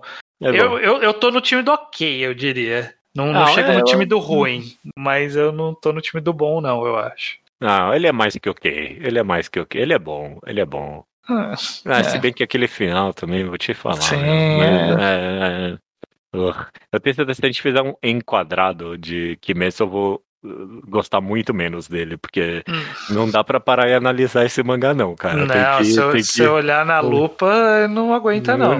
Não, não mesmo, não mesmo. É. Bom, o último comentário aqui do Opiniões Populares é o Halsey. E ele ficou chocado de ninguém ter rasgado o elogio nem pra Fullmetal Alchemist e nem pra Pum Pum. Ele disse que é uma é, opinião popular tão popular que nem isso não, não vale a pena. É. Não, é, é realmente. Não, é, não é, é, que essas são, são as populares que a gente sempre falou, né? Não é, são verdade. populares surpresa.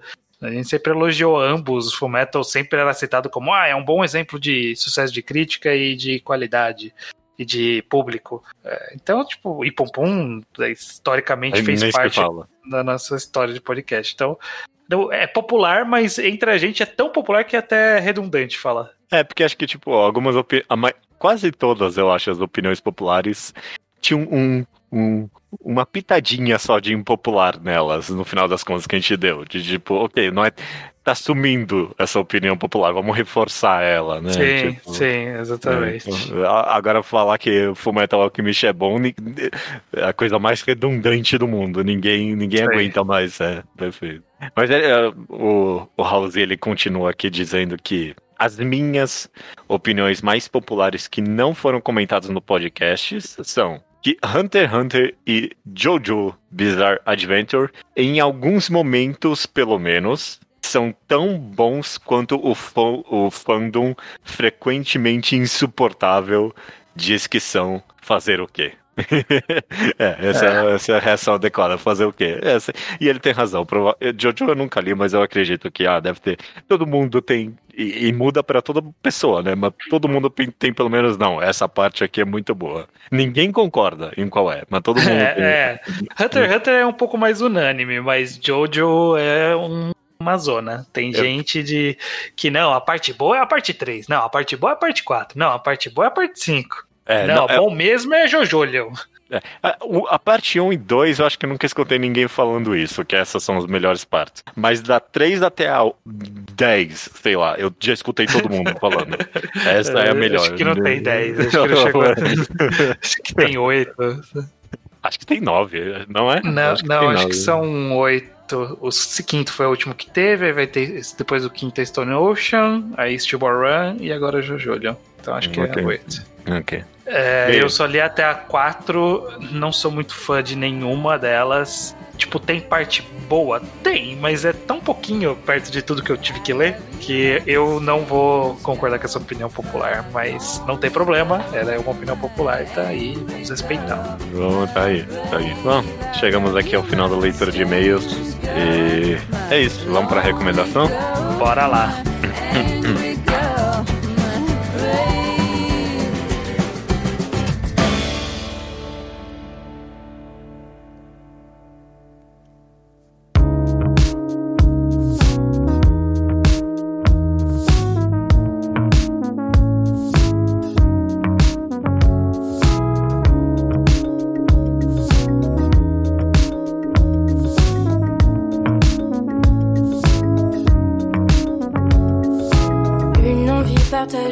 recomendação da semana é minha estranha.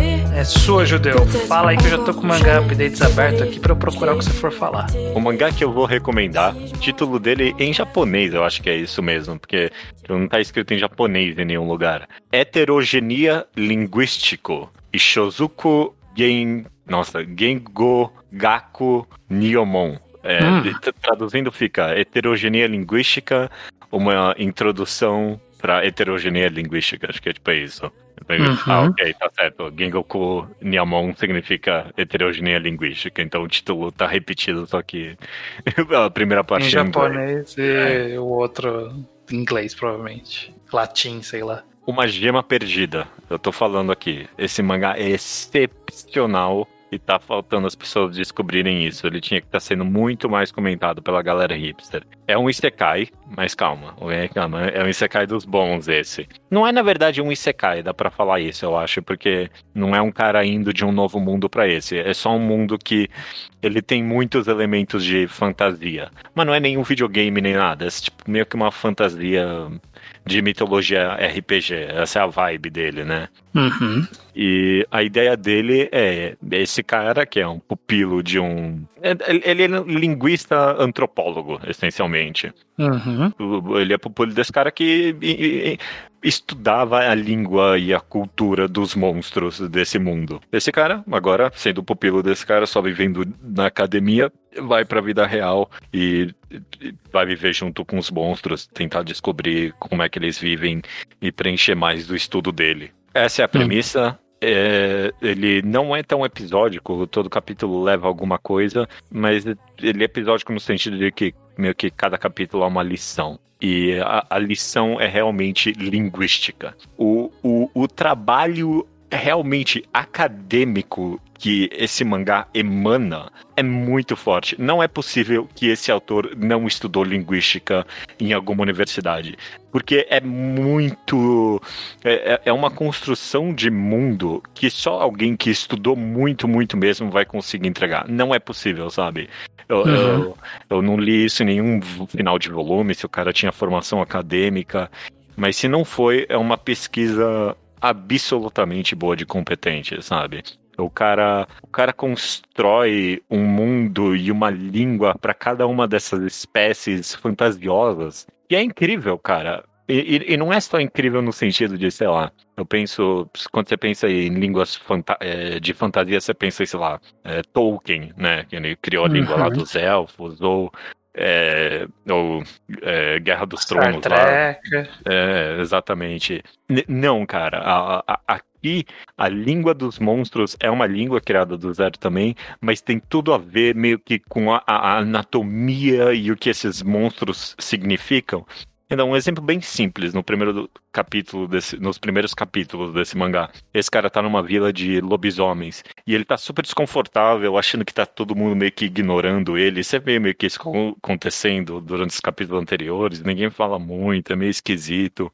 E finalmente o cara entende que a, a, a, comunicação dos lobisomens é muito mais curta porque eles conseguem sentir o cheiro de feromônios. Então, tipo, ao cheirar a pessoa, você meio que sabe, ah, ela estava vindo de lá, ela tá indo para cá, ela encontrou tal pessoa. Então, a comunicação por fala é muito mais curta. É, é esse tipo de coisa. Eu dei um exemplo simples aqui, algo que qualquer pessoa pensaria. Mas vai nos detalhes muito mais interessantes, sabe? Uma, talvez um outro exemplo, talvez até melhor. É, uma hora ele encontra uma raça de lagartos humanoides, e aí ele desenha um deles, e eles não conseguem entender o desenho, eles não se veem no desenho deles, e aí é, ele descobre que é por causa da forma com que os lagartos veem formas e cores. E aí um dos lagartos desenha ele, e ele vê o desenho é tipo um monte de cor que não faz sentido, super abstrato.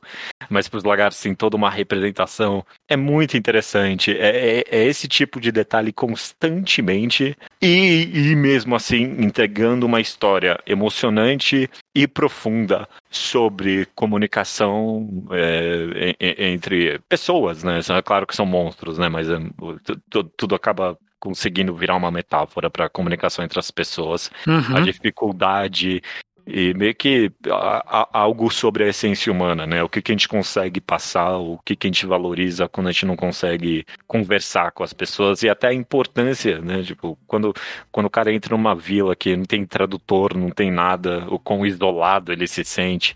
É, é, é, é, bom demais, é uma gema perdida, tinha que estar tá sendo mais comentado é, heterogeneia linguístico. Uhum, eu lembro de você já ter comentado em algum momento do passado disso. Por essa é. descrição parece ser academic porn. mas é basicamente que, isso mesmo. Quem quer ver, quem, quem sente aquela, aquela alegria, aquele tesão em ver, em ver um estudo muito bem feitinho, parece, parece esse caso aqui. É, é, eu tô é folheando, tô folheando, aparentemente ele é uma webcomic, mas ela bem feita, né? Não, não é, é. Não é aquelas webcomics que tomam uma liberdade porque a gente. Ah, ok, é webcomic, então tem um cara sozinho fazendo. Não, é bem feito, parece um mangá publicado em revista mesmo. É, ele é, ele é webcomic só no sentido de que ele é publicado online, né? É só isso Sim, mesmo. Exato. Vale muito. Eu, eu, eu tô só um pouco meio da minha recomendação aqui, de, de, eu ter focado tanto nesse aspecto acadêmico que é o que mais me chamou a atenção. Mas ele é honesto, tipo, ele conta uma história boa aqui. E, tipo, é uma história uhum. que vem seguindo e você acaba se apaixonando pelos personagens. É, é, é, é gostoso. Queria mais alguém lendo.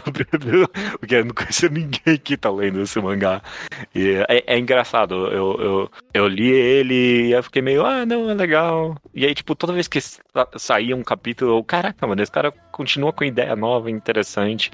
Tô acompanhando ele há um bom tempo. É, é, eu fico feliz sempre que sai um capítulo novo. Então fica aí a minha, minha recomendação de que é um, tá sendo um mangá divertido de acompanhar também. Interessante. Beleza. Fica então essa recomendação. Vou ficar de olho aqui em heterogenia linguístico.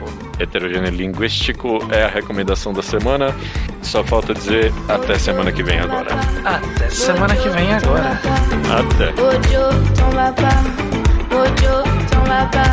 T'es mérité, amants assoiffés, déviation sur le bas-côté, te souffle qui se cherche.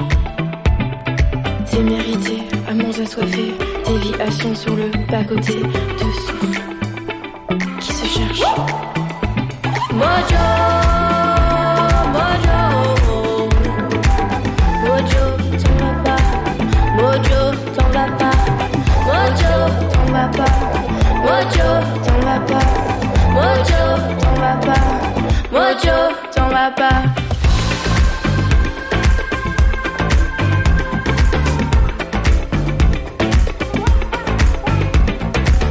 Mojo, t'en vas pas. Mojo, t'en vas pas. Mojo, t'en vas pas. Mojo, t'en vas pas. Mojo,